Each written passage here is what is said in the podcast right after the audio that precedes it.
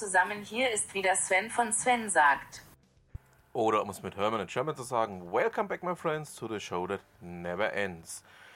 Ja, Alexa, was haben wir denn für eine Ausgabe diese Woche? Ausgabe 133. Wir haben auch heute wieder viel vor, dann fangen wir doch einfach gleich mal an. Ähm, ja, ähm, wie will ich sagen, es wird eine wohl sehr ja, Zahlungsdienstleistungs ähm, ja, reiche Folge werden.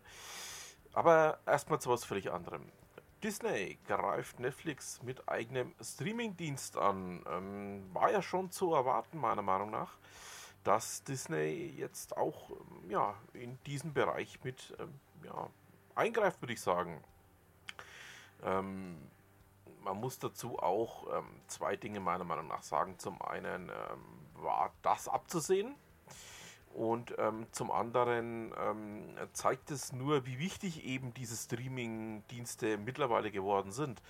Es zeigt ähm, für mich auch, ähm, dass ja das bisherige Konzept mit Fernsehsendern, mit Radiosendern ja immer mehr an Bedeutung verliert, immer mehr auch an ich möchte mal sagen, an Hörern, an, an, an Sehern verlieren wird. Ähm, mittelfristig wird es definitiv so kommen. Und ähm, da werden der Michi und ich in einer unserer nächsten gemeinsamen ähm, Ausgaben mal auch ein bisschen näher darauf eingehen. Er ist ja nach wie vor Verfechter ähm, des öffentlich-rechtlichen Rundfunks, ähm, dem ich ähm, gar nichts mehr abgewinnen kann, der für mich einfach völlig bedeutungslos geworden ist. Ähm, ja, aber dazu mehr in einer der nächsten Ausgaben. Übrigens, ähm, heute ist Michi und ähm, auch Monique wieder hier zu Gast. Also ähm, stellt euch schon mal darauf ein, das wird heute noch etwas längeres. Doch nun erstmal zu dem, was ich gerade schon so ein bisschen ähm, ja, verlauten haben lasse. Es geht ähm, in der heutigen Ausgabe doch auch sehr um Zahlungsdienstleister. Ähm, das IT-Finanzmagazin berichtet darüber, dass Klarna ähm, mit einer weltweiten Authentifizierungsplattform gestartet ist. Ähm, Klarna, ihr habt ja meine Podcasts mit Sicherheit auch schon gehört, ist für mich jetzt kein wirklich interessantes System, zumal ich diesen Zahlungsdienstleister eigentlich ja, nicht näher betrachten werde. Ich habe es ja auch schon mehrfach erwähnt in meinen Augen ist das der überflüssigste aller Zahlungsdienstleister überhaupt. Und ähm, ja, ich packe es euch mal mit rein, macht euch mal eigene Gedanken dazu. Aber ähm, ja, für mich nicht weiter betrachtungswürdig. So, ähm, Payback möchte jetzt auch ähm, bei den Großen mitspielen. Nachdem ja Google und ähm, eben auch Apple mit ihren Bezahlungsdiensten so richtig durchgestartet sind, Google ja deutlich mehr, ähm, wie ja ich unter anderem auch schon in mehreren Podcasts gerade eben zusammen mit Steve erwähnt habe, ähm, zieht jetzt Payback auch nach, ähm, ja, startet das Bezahlen mit dem Handy ohne Kreditkarte und ähm, es bleibt einfach spannend. Ähm, so berichtete es zumindest Thorsten Neujetzki im InsideHandy.de ähm, Blog. Ja, ähm, bleiben wir natürlich dran im Thema. Übrigens, nächste Woche hier wieder Steve zu Gast. Ähm, wir haben ja zum Thema Apple noch einiges aufzuarbeiten. Also wird definitiv auch wieder eine spannende Geschichte, die wir da miteinander machen werden. Und ja, da schauen wir doch mal. Ja, meine Lieben, ähm, knapp einen Monat ist es jetzt her, dass die beiden bei mir zu Gast waren. Erklären muss ich ja niemandem mehr, wen es sich handelt. Herzlich willkommen, Monique und Michi. Hallo. Einen wunderschönen guten Nachmittag oder Morgen oder Abend oder wann halt auch immer, ne? Genau. Ähm, Michi, wir beide haben ähm, ein ganz tolles Einstiegsthema gestern Abend gefunden. Eigentlich mehr durch Zufall. Ähm, eigentlich war es mehr Du hast die Elbmerle retweetet und ähm, dann ist es, ähm, nennen wir es mal, etwas eskaliert. Eskalation würde ich das nicht nennen, ganz im Gegenteil. Es wurde viel, viel Balsam auf die fränkische Seele gegossen und da sind wir doch beide sofort dabei. Definitiv. Und der Balsam, der war flüssig und in Form eines feinen Frankenweins. Ja, das ist nur eines der Themen, die wir heute bearbeiten wollen. Wir haben noch vereinbart, dass insbesondere Monique etwas zum Artikel 13, zur Genese dieser ganzen Geschichte und natürlich auch zu den Protesten auch vor Ort darüber erzählen möchte. Und ich glaube, der Sven kann da mitranten. Da bin ich so ein bisschen draußen, weil ich nicht tief im Thema drin stecke, obwohl ich das eigentlich als Angehöriger der schreibenden Zunft sollte. Ähm, aber ich finde es eh lächerlich, was da gerade passiert. Und die dritte Geschichte ist, wir haben uns überlegt, eigentlich schon vor zwei Wochen, wenn ich mich recht entsinne, dass wir anlässlich des Jubiläums 30 Jahre Internet uns ein klein wenig in nostalgischen Schwärmereien ergehen möchten. Äh, Genau, genau. Michi hat es jetzt vorweggenommen. Ähm, ja, dann würde ich sagen, legen wir einfach mal los. Ja, ich vermute jetzt einfach mal, die Elbmeile wird jetzt gleich vor lauter Klingeln in den Ohren gar nichts mehr hören. Ja, es ist doch einfach wunderbar, wenn jemand, der äh, aus dem Hessischen kommt, äh, aus der Wetterau, trotzdem, äh, trotz dass es sie nach Hamburg verschlagen hat, dem Frankenwein so huldigt. Und zwar insbesondere auch tatsächlich den reinen, den speziellen Sorten. Das ist ja dann doch überraschend. Sie hat gestern getwittert, dass das Internet ganz wunderbar ist, weil sie insbesondere durch Twitter und YouTube ganz viel Fränkisch gelernt hätte. Da ist wahrscheinlich auch unser alter Freund Rainer W. ähm, aus Altschauerberg gemeint, der da viel, ich sag mal, zur Völkerverständigung beigetragen hat, unfreiwilligerweise die Franken vielleicht auch in ein klein wenig seltsames Licht gerückt hat, aber ich denke, da gibt es auch noch den ein oder anderen einflussreichen Twitterer aus Franken. Denn sie hat ganz zu Recht, nein, nicht ganz zu Recht, müssen wir sehen, äh, Franken in vier Teile geteilt, ähm, nämlich in Ober-, Mittel-, Unterfranken und Twitter. Ja, aber das stimmt ja nicht ganz. Ähm, da fehlt ja noch ein bisschen was. Was fehlt denn? Ja, zum einen fehlen noch unsere Freunde aus Hohenlohe-Franken. Ja, das ist die Baden-Württemberger Richtung, da bist du gerne daheim, ne? Genau, da bin ich momentan auch relativ viel unterwegs. Dann gibt es noch ähm, das Südthüringen, das ja eigentlich auch sehr, sehr fränkisch geprägt ist, zumindest hoch bis Suhl. Ja, Sonneberg, ganz klar. Ich glaube, die wollen auch gerne irgendwie zur Metropolregion gehören oder gehören schon, ich weiß es gar nicht. Ich weiß nicht, ob es schon unterzeichnet ist, aber es hieß irgendwann 2019, dass es entweder unterschreiben werden oder dazugehören. Ich kann es mir mal ganz genau in Erinnerung rufen. Ja, ja. Dann haben wir natürlich auch die kleinen weinfränkischen angrenzenden Teile Hessens, was so in den Main-Kinzig-Kreis reingeht. Genau. Ähm, ja, und dann ist jetzt die Frage, die Frage stelle ich mir tatsächlich.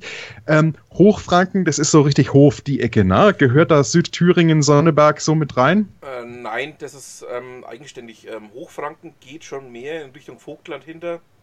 Ja, ja. Da kommt ja. auf der anderen Seite dann schon Plauen. Aber Bis was auch Blauen. immer gerne vergessen wird, ist, Eichstätt ist ja auch noch fränkisch. Ah. Eichstätt selber schon, was dahinter kommt, nimmer. Ja, das ist aber auch nicht traditionell oberbayerisch. Ich finde das ganz witzig. Mhm. Du hast zum Beispiel, ähm, ähm, wenn du ein bisschen bei Eichstätt weiterfährst, ja, dann kommst du ja in den Neuburg-Ingolstädter Raum Genau. und ein paar Teile vor Neuburg, Donau, äh, die sind ja im Prinzip schon bayerische Pfalz. Ja. Also das ist ganz lustig, wie, wie, wie viel, ne, wie viel Einfluss, wie viel Einfluss, also wie viel, wie, wie viel Kleinteiligkeit da war letzten Endes und dass man gerne mal vergisst, dass es, äh, dass es, dass es zum Beispiel in Baden-Württemberg einen kleinen äh, äh, fränkischen Teil um Heilbronn gibt. Ich glaube, der Südwestrundfunk und unterhält da sogar ein explizit so benanntes fränkisches Lokalstudio. Jawohl, das Studio Franken nennt sich das sogar. Also da haben der BR. ähm, Nicht zu verwechseln mit dem Studio Franken an der genau, Wallensteinstraße in Nürnberg des Jawohl. Bayerischen Rundfunks, jawohl, ja. Sondern in Heilbronn gibt es auch ein Studio Franken vom SWR. Jawohl, genau. Und äh, in Hessen, glaube ich, pflegt man das nicht so. Nein. Und ähm, so ein paar, so ein paar äh, äh, äh, südthüringische Sonneberger äh, äh, Kanisterköpfe haben sich dann irgendwann mal überlegt, sie wollen sich gerne jetzt von Bayern eingemeinden lassen, weil sie sich ungerne unter die Ägide von Bodo Ramelow gestellt hätten. Wobei ich ganz ehrlich sagen muss, ich habe gerade vor Bodo Ra- Ramelow Riesenrespekt. Also, Äh, Sagen wir mal so, ähm, ich habe zu dem Mann ein etwas zwiegespaltenes Verhältnis, ähm, was jetzt nichts Politisches ähm, angeht, sondern irgendwie finde ich den ein bisschen schrammelig. Ja, aber das ist nicht das Schlechteste. Auf Mhm. gar keinen Fall. Also, äh, wenn ich da unseren Herrn Söder, seines Zeichens ja auch Franke, angucke, dann würde ich sagen, einen Ramelow nehme, nehme dich am Arsch lieber als einen Söder im Gesicht. Aber das ist jetzt meine Meinung. Tja, Also, ähm, wie gesagt, ich finde ihn ein bisschen, bisschen schrammelig, aber okay. Ähm, ja, das ähm, zum Thema kurzer fränkischer Exkurs hätte ich gesagt. Ähm, damit Nein! Nein, du hast noch was? Okay. Natürlich. Natürlich, okay. natürlich, natürlich.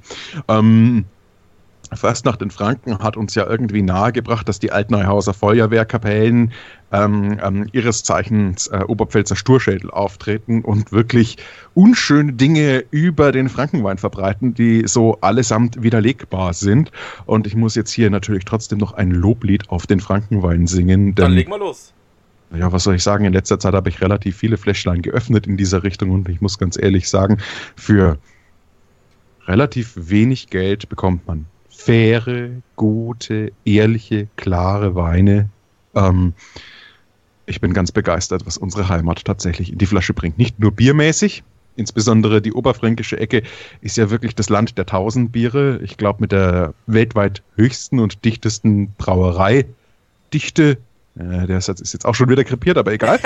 ähm, und äh, da, dahinter vergessen wir ja gerne, dass wir auch wirklich eine große Vielzahl und einen unheimlichen Variantenreichtum an feinen fränkischen Weinen ähm, mit wirklich schönen alten Rebsorten haben, die handwerklich ähm, gepflückt, gekeltert werden. Es ist ein Traum. Ja. Und jetzt, wo das Wetter gerade ein bisschen schöner wird, wo es rauswärts geht, geht in die fränkischen Weinberge, geht mal in Ipsheim ein bisschen wandern, kehrt danach irgendwo ein, genießt die fränkische Küche und dann einen schönen kühlen Shoppen. Es ist ein Traum. Ja, also ähm, ich empfehle auch äh, Tauberfeld, also Tauberzell. Ja. Ähm, als Weinregion, das ist ja das einzige Weingebiet im Landkreis Ansbach. Ähm, es geht dann schon hinten raus Richtung ähm, Hohenlohe-Franken. Ja. Das ist also absolutes Grenzgebiet ähm, zwischen Mittel- und Hohenlohe-Franken und ähm, also da gibt es auch wahnsinnig tolle Weine. Ähm, gibt, ähm, wenn ich es richtig in Erinnerung habe, ich weiß leider schon ein paar Jahre nicht mehr da hinten, ähm, in dem Eck ganz speziell, ähm, gibt da auch also echte, ja, nicht nur Wein, sondern auch ganz tolle Brennereien. das ist was, was wir jetzt gerade auch vergessen haben. Die Brennereien bei uns sind auch also absolute Spitze. Ähm, sowohl jetzt ähm, was das, das Feuchheimer Umland angeht, also sprich die Fränkische Schweiz, als auch ähm, was, ja, ich sage jetzt mal, das Wein oder das Umland vom Wein angeht, da gibt es ja auch ganz, ganz viele tolle Obstbrennereien, die wirklich sehr, sehr tolle Sachen machen. Ähm, und das wären wir dann auch fast wieder beim Thema vom letzten Mal mit dem Whisky. Ähm, die Brennereien heben wir uns fürs nächste Mal auf. Auch da ließe sich viel ja. erzählt, freilich, weil man gerade ja äh, äh, auch, auch, auch schon weit hinter, auch schon hinter Nürnberg, ja, äh, wo du dann die Kirschbauern hast und so weiter und so fort. Da gibt es dann Obstbrennereien, die auch ganz, ganz feine Geschichten machen. Also Franken ist wirklich ein Schlaraffenland. Definitiv, ja. Also wir, wir wohnen da richtig geil, muss man sagen. Ähm, zwar jetzt nicht ganz mittendrin, ähm, aber ähm, tief in Franken. Und ähm, wenn du schlemmern willst, dann musst du einfach zu uns kommen, das ist so nicht ganz mittendrin, da möchte ich fast widersprechen. Ich weiß, dass das jetzt ein wenig geprahlt klingt, aber ich möchte sagen, wenn wir einen Radius von, keine Ahnung, unseren Wohnorten und vielleicht sagen wir mal 60, 70 Kilometer rundziehen wollen, würde ich sagen, wir leben in einem der kulinarischen Epizentren Deutschlands. Definitiv, ja. Der Herrgott hat uns gegeben. Äh, so also, aus. Seien wir dankbar. Jawohl. Ja. Ähm, ja, jetzt kommt ein etwas, ähm, jetzt hätte beinahe gesagt, ganz anderes Thema. Wir, jetzt sind wir weniger dankbar. Ja, jetzt sind wir deutlich weniger dankbar. Ähm, man merkt es auch, dass ich ähm, leicht emotional reagiere jetzt gerade.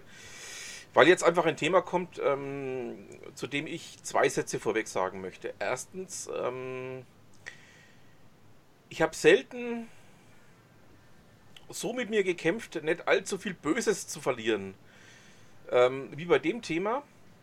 Und zweitens, ähm, ich frage mich langsam ernsthaft, und das mit dem ernsthaft meine ich sehr, sehr groß geschrieben, ähm, ja, was manche Leute ähm, denken, also gerade im politischen Umfeld. Ähm, ich war ja selber lange, lange Zeit noch Kommunalpolitiker, weiß in etwa auch, ähm, wie man Politik betreibt dadurch, aber ähm, das, was ich da jetzt beobachtet habe, ähm, treibt mir der Zornesröte aus äußerstes Gesicht. Und jetzt übergebe ich einfach an Monique, weil ähm, wenn ich noch weiter rede, dann muss ich mir auf die Zunge beißen. Okay. Also, es geht um Artikel 13, die Urheberrechtsreform der wunderbaren EU, die ähm, in der EU durchgewunken worden ist. Naja, aber auch wiederum nicht so wirklich, weil es gab ja dann auch wieder Gegenstimmen, die erst nachträglich geändert worden sind. Ah, und unsere liebe SPD in der EU, in der EU haben sie dagegen gestimmt und ähm, im Bundestag wollen sie dafür stimmen. Das ist irgendwie etwas sehr merkwürdig. Ja. Wie gesagt, ich, ich sage jetzt äh, gerade nicht, äh, nicht allzu viel dazu, weil ansonsten ähm, ja, muss ich echt anfangen, mit der Zunge zu beißen. Also ich finde diese Diskussion, die im Vorfeld entstanden ist, äußerst wichtig und richtig, dass man einfach mal sagt, okay, grundsätzlich, wir müssen uns vielleicht mal über das Thema unterhalten. Mag richtig sein. Aber das, was dann dabei rausgekommen ist und das, was man dabei fabriziert hat, ähm, lässt sich meiner persönlichen Meinung nach ähm, mit Realsatire nicht mehr ähm, ja, beschreiben. Es ist einfach, ähm, jetzt hätte ich beinahe gesagt, man, man versucht, nein, ich muss es anders anfangen. Ich glaube, man versucht, dass, ähm, dass man was Tolles machen wollte, das unterstelle ich jetzt einfach mal, auch wenn es ähm, genau das Gegenteil davon äh, ähm, ja, entstanden ist. Hat aber Die vergessen. nie was Tolles machen. Pfui. Ich unterstelle es jetzt einfach nur mal, ähm, um es nicht ganz so bös klingen zu lassen, wie es eigentlich auch gemeint ist. Sondern ähm, man hat einfach auch ähm, völlig an der Bevölkerung vorbei versucht, hier irgendwas zu entscheiden. Man hat die modernen Medien ähm, auf dem Kicker.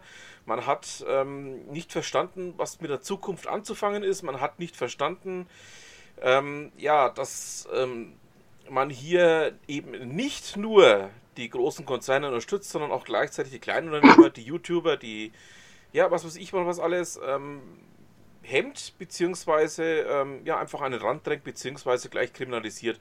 Und da fängt es dann für mich an zu sagen, okay Leute, ähm, ähm, habt ihr sie noch alle? Ohne es zu bös klingen zu wollen. Haben sie nicht. Also, ähm, uns wirft man vor, wir wären von Google, Facebook und wie sie alle heißen gekauft worden und am Tag vor der Abstimmung haben dann die Verlagslobby äh, ein Abendessen veranstaltet. Da fragt man dann sich schon, wer wurde hier gekauft? Ähm, der normale Bürger, der auf die Straße gegangen ist, oder der Politiker, der zum Lobbyabendessen gegangen ist. Ja gut, fressen tun sie dann den lieben langen Tag lang. Also da mache ich mir keinen Schädel drum. Aber mich. Ah, ich, ich, ich, ich frage mir, also, also jetzt einfach mal so in die Runde gefragt an euch beide, welche Auswirkungen hat denn das oder wird das haben, wenn dieser Artikel 13 und dieser Artikel, was ist das, 19 oder so, so durchgeht? Was also passiert dann eigentlich? Und ähm, 11 17. auch. Ja, genau. Also 13 und 17 ist ja eins ähm, und dann gibt es noch ähm, den Artikel 11 bzw. 12, die ja auch in dieselbe Kerbe schlagen, allerdings ähm, eben dann eben auf Blogger abzielen und auf ähm, einige andere Meinungsmedien, sage ich jetzt mal, abzielen. Ähm, ja, man versucht im Endeffekt ähm, einfach Nordkorea zu spielen. Ich, ich sag's mal nicht anders, wie es ist. man versucht hier ähm, ja, etwas einzuführen, was wir eigentlich seit 1989 äh, überwunden geglaubt haben. Es wird einfach Zensur betrieben, nichts anderes. Ja, aber wofür? Was? Warum? Monique, kannst du, weil wenn ich jetzt antworte, dann wird's böse. ähm, grundsätzlich ist der Gedanke ja in Ordnung, dass sie die Urheberrechte schützen wollen. Allerdings, so wie das jetzt abläuft, möchte man die Verantwortung von den ähm, Plattformbetreibern auf die übergehen. Jetzt im Moment ist der User dafür verantwortlich, dass er da keine ähm, Rechtsverletzungen begeht. Und wenn ähm, YouTube eine Meldung bekommt, du, da ist ein äh, Lied von was weiß ich wen, ähm, nimm das runter, das ist urheberrechtlich geschützt. Dann nimmt YouTube das jetzt runter.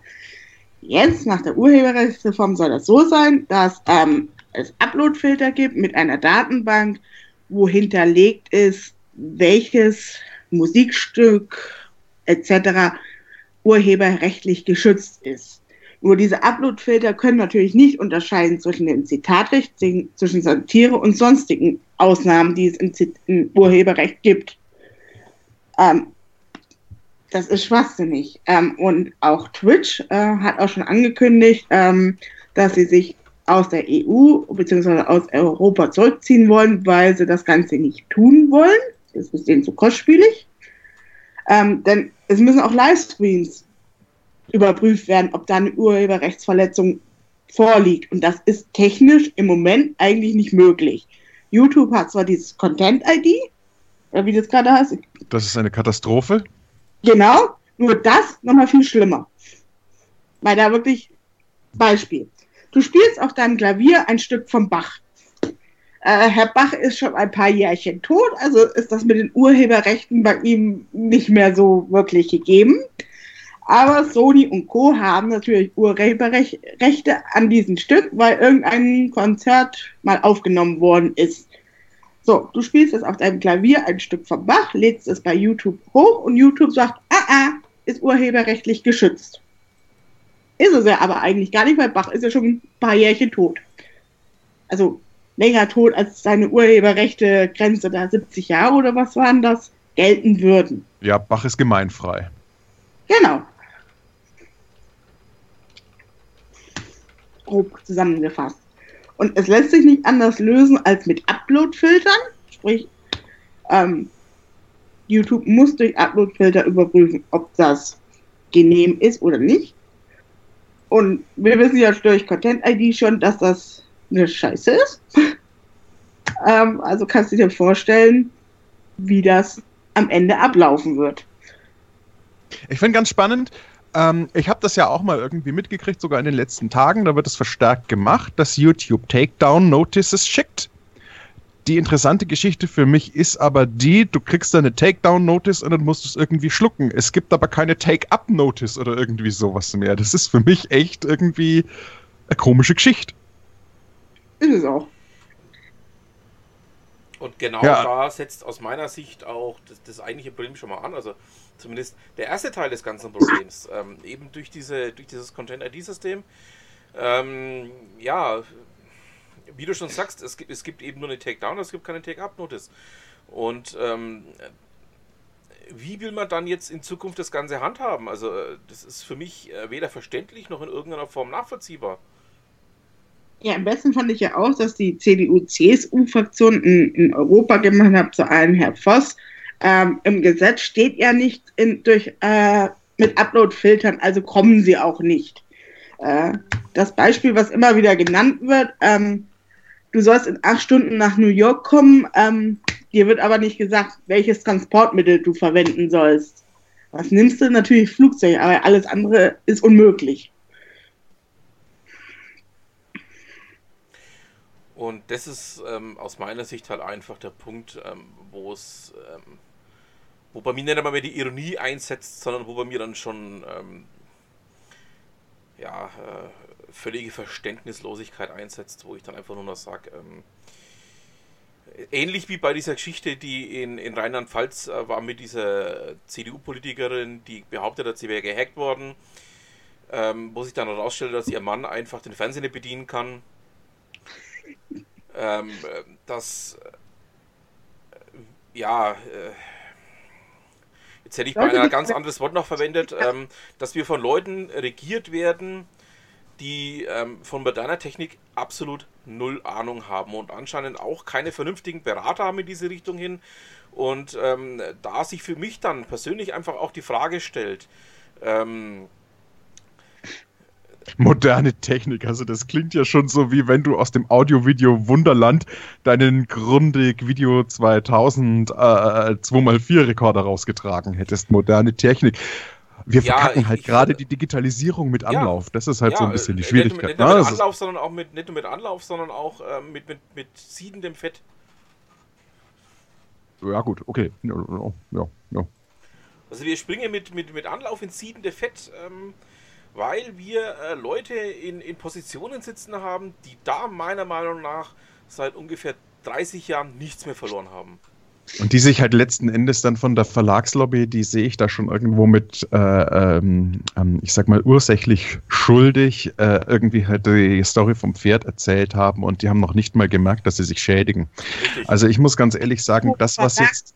Michi, ich will dich nicht unterbrechen, aber Apropos Verlagslobby.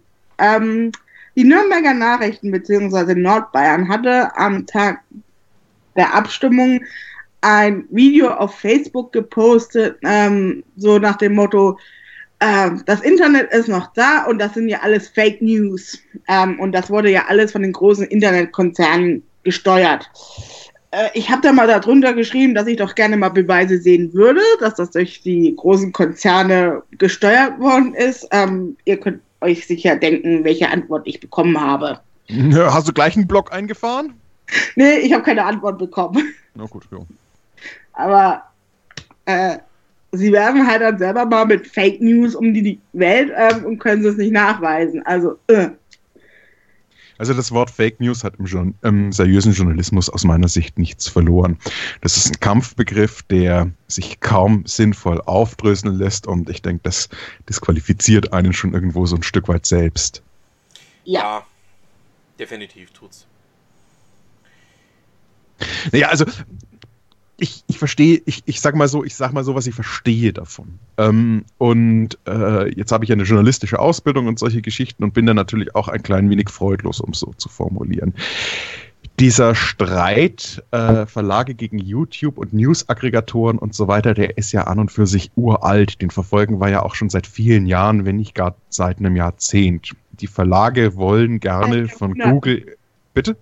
Seit Jahrhunderten. Es gab mal auf Twitter einen Trend, da waren das, glaube ich, irgendwie 125 Jahre, wo sie schon dafür kämpfen.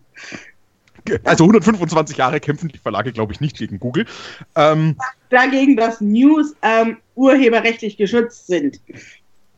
Was ja im Prinzip nur von analog jetzt ins Digitale umgewandelt worden ist.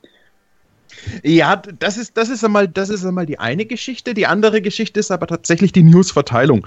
Ähm, eine normale Tageszeitung würde ähm, als Distributor dieser, also jetzt komplett in der analogen Welt gesprochen, als Distributor Distributions, als technisches Distributionsmittel ähm, ähm, der entsprechend, des entsprechend erzeugten Inhaltes ja kaum gegen Heidelberger Druckmaschinen oder MAN Roland oder ich weiß nicht, wie die ganzen großen Hersteller der Rotation nicht alle heißen, äh, vorgehen und sagen, äh, ihr verteilt jetzt irgendwie, keine Ahnung, oder auf euren Maschinen oder über eure Infrastruktur geht jetzt letzten Endes unsere Zeitung. Ähm, deswegen äh, äh, äh drückt ihr da mal bitte was ab.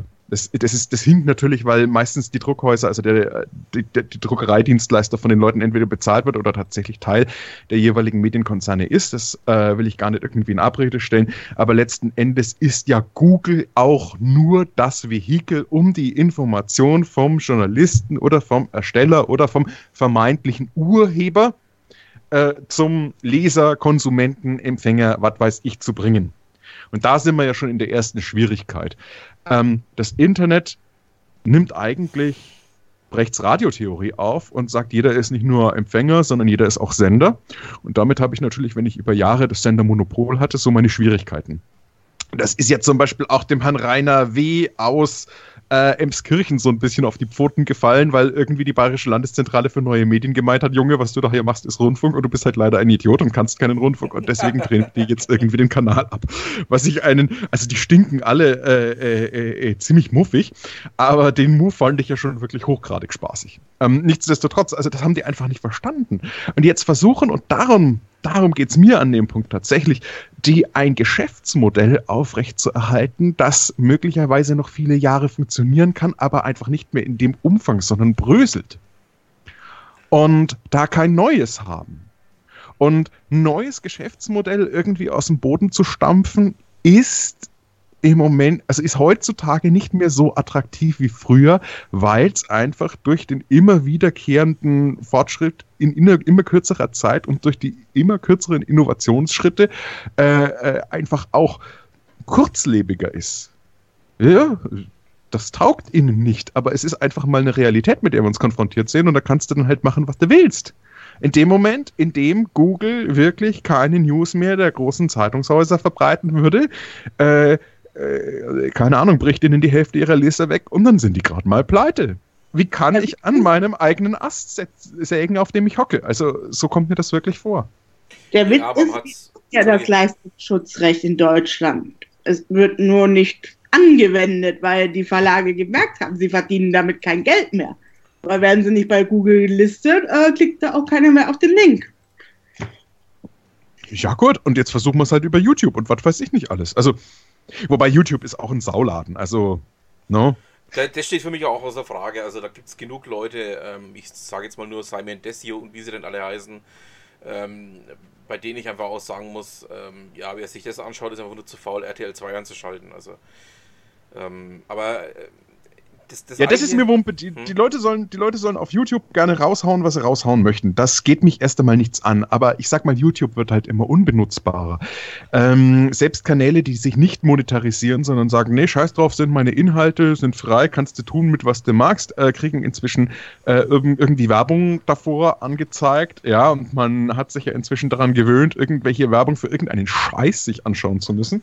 Ähm, jetzt geht's dann aber zum Beispiel weiter, dass du urplötzlich keine Ahnung, irgendwelche Umfragen, irgendwelche Polls vor Videos hast und wenn du daran nicht mhm. irgendwie teilnimmst, dann läuft halt das Video nicht. Also es wird halt leider immer unbenutzbarer, dieser Dienst. Das ja? kommt hinzu, was, ja. wollen die, was, wollen, was, was will Google damit erreichen? Wollen die jetzt Vimeo sogar in den Arsch blasen oder was? Also ich bin schwerst überfragt. Mhm. Also, Aber YouTube, ja. YouTube bringt's für mich nicht mehr. Dann habe ich die YouTube-App auf meinem Tablet jedes fucking Mal und ich krieg's nicht ausgestellt schaltet, fragt er mich, ob ich irgendwie YouTube Premium oder YouTube Music oder sonst irgendeinen Scheiß abonnieren will. Und mhm. nein, ich habe hier Satellitenfernsehen, ich habe 300 Fernsehkanäle, die ich nicht ansehen möchte. Ich abonniere kein Pay-TV. Wann lernen diese Idioten das? Ja, da, da bin ich auch bei dir. Also was das angeht, ähm, hat sich's auch deutlich verschlechtert. Aber ähm, ja, für mich ist der, der, ausschlaggebende Grund nach wie vor ähm, die Möglichkeit, was ich auch, glaube ich, im letzten, äh, in unserem letzten kleinen Podcast schon mal erzählt habe, die Möglichkeit, mir selber auswählen zu können, wen ich anschaue was ich mir anschaue. Und ähm, ja, es wird immer unbenutzbarer. Die einzige ähm, echte Alternative, die jetzt kurzzeitig bestand nämlich Widme, hat es leider zerrissen. Und ähm, dadurch, ähm, ja, ist halt jetzt die Frage, was macht man dann? Twitch schauen? Kann man mal zeitlang tun, Gibt ja immer noch ein paar ganz coole Geschichten dort, die man da anschauen kann. Aber ähm, so richtig glücklich bin ich mit der Gesamtsituation auch nicht, muss ich ganz ehrlicherweise gestehen. Was guckt man denn bitte auf Twitch an, wenn man kein Gamer ist? Ähm, es gibt Kochsendungen auf Twitch. Na danke, okay, gut. Musstest du nicht? Ja, das ist mir Wurst. Okay. Also ich schaue immer recht gerne die Kochsendungen auf Twitch, muss ich ehrlicherweise gestehen. Also da ist ja einiges da äh, von dem ich sage, ey cool, ähm, kannte ich noch nicht, wusste ich noch nicht, muss ich mal selber ausprobieren. Sag mal, schleudert deine Waschmaschine? Ja. Alter. Ist aber gleich vorbei. Ich habe damit kein Leiden. Ich habe das gedacht. das. Ja, okay, gut. Also du kannst natürlich irgendwie auf Twitch was gucken, aber ähm, naja, also ich weiß es nicht. Für mich war für mich war YouTube eine lange Zeit sehr, sehr attraktiv, weil YouTube sich sozusagen als in der Grauzone geduldeter äh, legaler Parkplatz für wirklich hochqualitativen Content äh, der, der Sender etabliert hat. Du hast also auf YouTube, äh, auch wenn es schon längst irgendwie über die Mediatheken oder die Apps depubliziert war, äh, Dokumentationen angucken können etc. pp. Und so sind auch ganz lustige Geschichten zustande gekommen. Ich meine, das kann man ja jetzt mal anonymisiert sagen. Ich habe auch ähm, mal angefangen, aus den 1990er Jahren etliche VHS-Bänder zu digitalisieren und habe dann die Destillate, also einige wenige interessante Dokumentationen, die es auf YouTube noch nicht gab, und da gibt es viel dort hochgeladen und die sind auch oft geklickt worden, haben nicht monetarisiert oder irgendwie so ein Zeug mhm. und haben witzigerweise für einige dieser Dokumentationen tatsächlich auch im, in den letzten Tagen Takedown-Notices bekommen, wo ich mir gedacht habe, ach, da gab es eine Dokumentation, keine Ahnung, ähm, über das Berlin der 70er Jahre. Ähm, es hat irgendwie 35.000 Views gehabt und ist jetzt drunter genommen worden. Total schade eigentlich. Habe ich mal mit einem anderen Account drauf geguckt. Witzigerweise ist es noch da. Mhm. Ähm, dann erlebe ich mit einem anderen Account, dass das Video jetzt trotzdem monetarisiert ist, obwohl ich das seinerzeit ausgeschlossen habe, nämlich einfach dadurch, dass sie da Werbung davor laufen lassen. Hätte ich im Kern ja auch kein Leiden damit, wenn sie zum Beispiel dadurch die Urheberrechtinhaber ähm, ausbezahlen würden. Jetzt kommt der Witz an der ganzen Geschichte. Die Leute, die dieses Video gedreht haben, ich glaube damals war es irgendwie aus Deutscher Rundfunk Brandenburg oder RBB oder irgendwie sowas, ja, die bekommen ja keine Kohle, sondern die Kohle geht an die ähm, Rechteinhaber, die dieses wirklich doofe äh, Fingerprint-ID oder wie es auch immer heißt, rausfinden kann. Nämlich, wenn die, keine Ahnung, dann irgendwie da Musik der 70er Jahre spielen, was weiß ich, irgendwas von, von, von Deep Purple oder sowas, ja, dann kriegt halt das Label halt ein paar Groschen dafür. Und diese genau. paar Groschen werden über den komischen Einspieler ähm, ähm, sozusagen äh, äh, erwirtschaftet, den sie da voranleimen. Also diese, diese, diese Zwangswerbung, die sie da drin haben. Hätte ich im Kanya damit kein Leiden, aber es ist halt völlig schief. Wem hilfst du damit? Du hilfst damit den Schallplattenlabels, aber den eigentlichen Filmemachern, die, was weiß ich, vor 20 Jahren diese Doku äh, zusammengestellt haben, die die redaktionell bearbeitet haben, die die editiert haben, äh, denen nutzt es nichts, es nutzt nichts dem ORB oder seinem Rechtsnachfolger, dem RBB. Ähm, ähm, und dann sprechen die da irgendwie von einer großen und weitreichenden und nutzbringenden Urheberrechtsreform. Es ist halt leider einfach mal für ein Bobbes, auf ist gut Deutsch gesagt. Ist es. Ist es definitiv. Und das ist einfach auch ähm, dieses Paradoxum, was dabei auch entstanden ist, oder was sich jetzt auch die letzten zwei, zweieinhalb Jahre, in denen ich ja ähm, YouTube auch ähm, sehr offensiv mitverfolgt habe, ähm, sich stark ähm, ja, nach oben geschraubt, hätte ich beinahe gesagt, dieses Paradoxon. Also, du hast ja vorher auch schon Zeiten gehabt, ähm, wo du sagtest, okay, ähm, schlimmer kann es eigentlich nicht mehr werden und irgendwie haben es die letzten zwei Jahre nochmal wirklich ähm, ein Paket draufgelegt. Das ist einfach, äh, ja, dass einfach gewisse Dinge ähm, auf YouTube nicht nur von den Inhalten her, sondern auch von der Machart, wie YouTube selber ist, einfach, ja, schlecht benutzbar wurde. Also es gibt ja dadurch, dass sie ja nahezu alternativlos äh, sind, ich hasse dieses Wort, aber ich kann es in dem Fall nicht anders sagen. Ähm, weil was hast du denn sonst noch? MyVideo, das kannst du sowieso nicht schauen. Ähm, und diverse andere Plattformen, ja gut. Die einzige Plattform, die wirklich mal was gewesen wäre, war eben ähm, Widme, aber Widme hat sie wie gesagt zerrissen. Ähm, dadurch hast du halt einfach dies, dieses, diese Thematik, ähm, dass die im Endeffekt machen können, was sie wollen.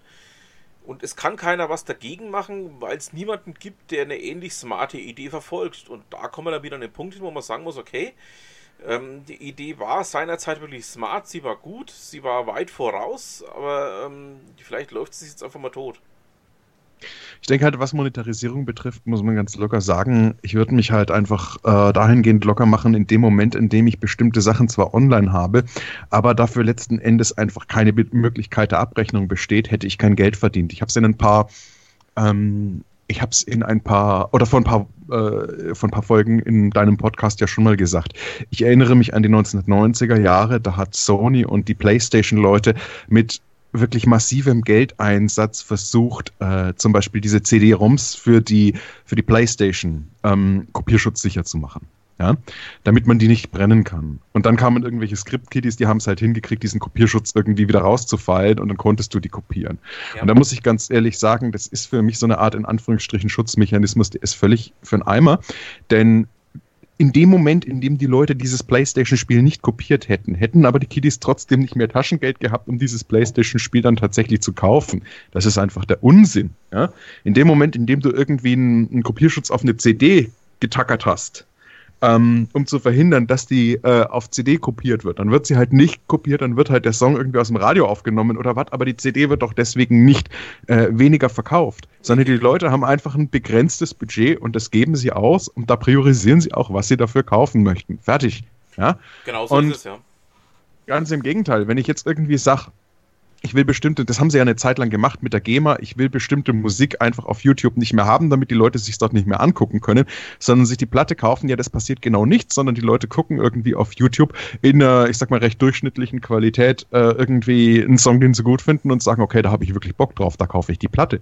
Das haben sie inzwischen, glaube ich, ein bisschen verstanden, aber jetzt wollen sie mitschnappen. Das ist halt die unendliche Gier, die da wieder drinnen steckt, die jeden, jede, jeden Verstand aussetzen lässt und die diese Leute letztlich so weit gehen lässt, dass sie sich sehenden Auges ins eigene Fleisch schneiden. Ja, ja, ja? und äh, das ist, das ist glaube ich, auch die Diskussion äh, oder der Punkt der Diskussion, der wir jetzt sind. Ähm, man hat sich da in was verrannt, ähm, was zum Teil aus Gier, Unwissenheit, Dummheit, ähm, Rückwärtsgewandtheit und ähm, Angst vor der Zukunft besteht. Also äh, anders kann ich mir das leider nicht erklären. Ja, und, und, und ich würde auch mal sagen, fehlendem Wissen über den Betrachtungsgegenstand. So ist es, das kommt noch erschwerend hinzu, genau. Monique, du hast fleißig demonstriert. Ja, habe ich. Dreimal. Erzähl, erzähl. Äh, was soll ich da großartig erzählen? Äh, Ja, geile Bands, war da besoffen, hat Spaß gemacht, keine Ahnung was. äh, Bands waren keine da. Ähm, wir waren zweimal am Kornmarkt bei der Straße der Menschenrechte. Also, und einmal haben wir uns am Hallplatz getroffen. Ähm, gestern ähm, sind wir mal vor die SPD-Zentrale in Nürnberg gelaufen. Da haben wir dann dem mal mitgeteilt, dass sie ähm, Verräter sind. Ja. Äh, latest News für die SPD. Ja, also. Ja. Äh, und die Gedanken sind frei ist wohl zum Abschlusslied mutiert. Also am Ende jeder Demo wird das Lied gesungen. Michi, das kommt uns doch so fast so wie in den 70ern vor, oder? In den 80ern. ja. Die Älteren Ja, werden ja. sich erinnern, also wir beide zum Beispiel. Naja, also ich sag mal, das, so, so, so für Wackersdorf und Co., da war ich dann schon ein bisschen äh, äh, noch zu jung. Ne? Okay, also okay. das habe ich dann so im Nachgang ähm, ähm, mitgekriegt. Also Wackersdorf, da war ich fünf, sechs, sieben Jahre alt und da waren wir auch zu weit weg davon. Ich weiß, dass, dass viele Eltern ihre Kids auch einfach mitgenommen haben. Ja? Mhm, Finde ich auch gut ja. so, ganz klar. Äh, äh, äh, äh, Widerstand der Bürger muss natürlich auch äh, im Familienverbund stattfinden, alles klar. Äh, aber das war, da war man dann auch zu weit weg. Ne? Wir sind ja, wie gesagt, Franken und keine Oberpfälzer. Ja, richtig, genau. Äh, mit denen, was dahinter Schwandorf ist, das ist ja eine, ist ja schon auf einem anderen Planeten. Richtig. Und ähm, ja, also es fällt mir schwer, hier sachlich bei dem Thema zu bleiben, das gebe ich ehrlicherweise zu.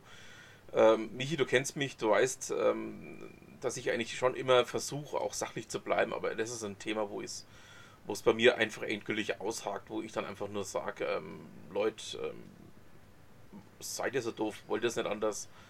Oder ähm, ja, ist euch das Geld Die sind so wichtig? doof. Oder ist euch das Geld Die sind so wichtig? doof. Ja, genau.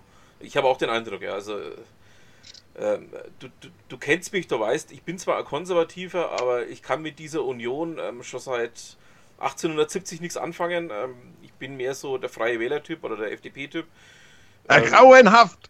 Ja, weiß ich, weiß ich. Äh, Ich bin sowas Die FDP, wie. die F ja, ja, ja, ja, Alter. Und jetzt sind wir genau wieder Ja. bei der Diskussion, wo wir Ja. in jedem fucking Podcast weiß, sind. Die. FDP, ja, Ja, die lutscht dieser Urheberrechtslobby den Ich Schwanz. weiß, es ist nicht nein, mehr aber, äh, normal. Ja, aber lass mich erstmal noch ausreden, bevor du mich jetzt hier rund machst wie ein Buslenker. Ähm, es ist aber, also, wie gesagt, ich kann mit dieser Union, ich, ich habe die CSU noch nie leiden können. Ähm, die, die, die CDU ist für mich keine Partei, war es auch noch nie. Ähm, das, was die FDP da gerade eben macht, ist für mich absolut schleierhaft. Ich weiß nicht, also entweder ähm, ist mein Politikverständnis ähm, in den späten 90ern hängen geblieben ähm, und ich verstehe einfach diesen ganzen Bullshit, der da abläuft, nicht mehr. Oder aber, und das ist meine persönliche Befürchtung, ist, dass, ähm, ja, dass jene Leute, die jetzt an der Macht sind, einfach nur noch der Bodensatz von dem ist, was es nirgendwo anders mehr hingeschafft hat. Ja, das mag eine zutreffende Interpretation der Zustände sein. Und jetzt lassen wir rund machen wir einen Buslenker. Das, das sparen wir uns. Ich denke, die Hörerinnen und Hörer, die das war, die das, die das lange, lange ge- genug verfolgen, die kennen das auch. Ja. Nein, ich muss ganz ehrlich sagen, ähm, mit der FDP bin ich sowas von, also grundständig schon, aber mit der FDP, die, die, die jetzt da irgendwie da ist, bin ich so grundständig fertig. Äh, das kann ich dir gar nicht beschreiben. Ähm, also diese ganzen, diese ganzen, diese ganzen, ach, was weiß ich, diese ganzen Gestalten, das ist zu, zu fürchterlich. Also ich muss jetzt da auch ein bisschen auf meine Wortwahl achten an dem Punkt. Ich, Aber ja, da kommt ja, da kommt ja nichts mehr von Substanz. Da kommt ja nichts mehr, ähm, ähm, was auch nur irgendwie annähernd, selbst wenn ich jetzt jemand wäre, der, der steinreich wäre und diesen Reichtum wirklich zementieren wollte, ja, selbst das wäre mir zu peinlich. Es ist so unfassbar blöd, was diese Leute von sich geben. Ähm, ähm, ich ich frage mich jedes Mal, wie man sich nur mit so dümmlichen Statements entblöden kann wie ein Herr Lindner. Es ist wirklich nicht mehr zu fassen. Und auch in dem Fall genau das Gleiche. Sie sind nicht in der Lage zu verstehen, dass sie sich im Prinzip ähm, ins eigene Fleisch schneiden. Die, FDP hat sich immer als Schwerspitze des Kapitalismus ähm, verstanden und äh, tut gerade sehenden Auges äh, alles das, um, um, um, um, um, um den abzuschaffen. Im Prinzip soll man sie einfach nur weiterwerken lassen und dann äh, fröhlich zurückgelehnt bei dem Anbrechen der strategischen Popcorn-Reserven, um es mit Felix von Leitner auszudrücken, denen wirklich beim, beim, beim, beim, beim, beim Tun zugucken. Ähm, ja, also, mir fehlt wirklich jedes Verständnis für diese Partei. Etwas so grundständig Idiotisches, etwas so ausnahmslos grundständig Idiotisches wie diese FDP ist mir ehrlich gesagt seit langem nicht mehr untergekommen und ich denke, damit habe ich genug gerantet. Wobei ähm, die Grünen ja auch ganz hart an dieser Nummer sägen. Also, ähm, wenn ich mir so die Aussagen, die in den letzten Tagen gefallen sind von diversen Obergrünen, das, ähm, auch, das ist auch das, ein Esoterikerverein, unfasslich. Da, da, da denke ich mir, wollt ihr jetzt die FDP toppen oder ähm, ja, oder wollen wir gleich hier ähm, irgendwas einführen, was ähm, nach Venezuela riecht, wie Venezuela aussieht, aber Deutschland heißt? Ja, also gut, jetzt bevor wir zu tief ins Bashing reingehen. Ja. Bevor wir jetzt zu tief ins Bashing reingehen. Ähm, ja, da, da ist kein, da ist kein, und da sind wir vielleicht schon auch bei der Überleitung ins nächste Thema, da ist einfach kein grundständiges Verständnis der Technik da. Ja.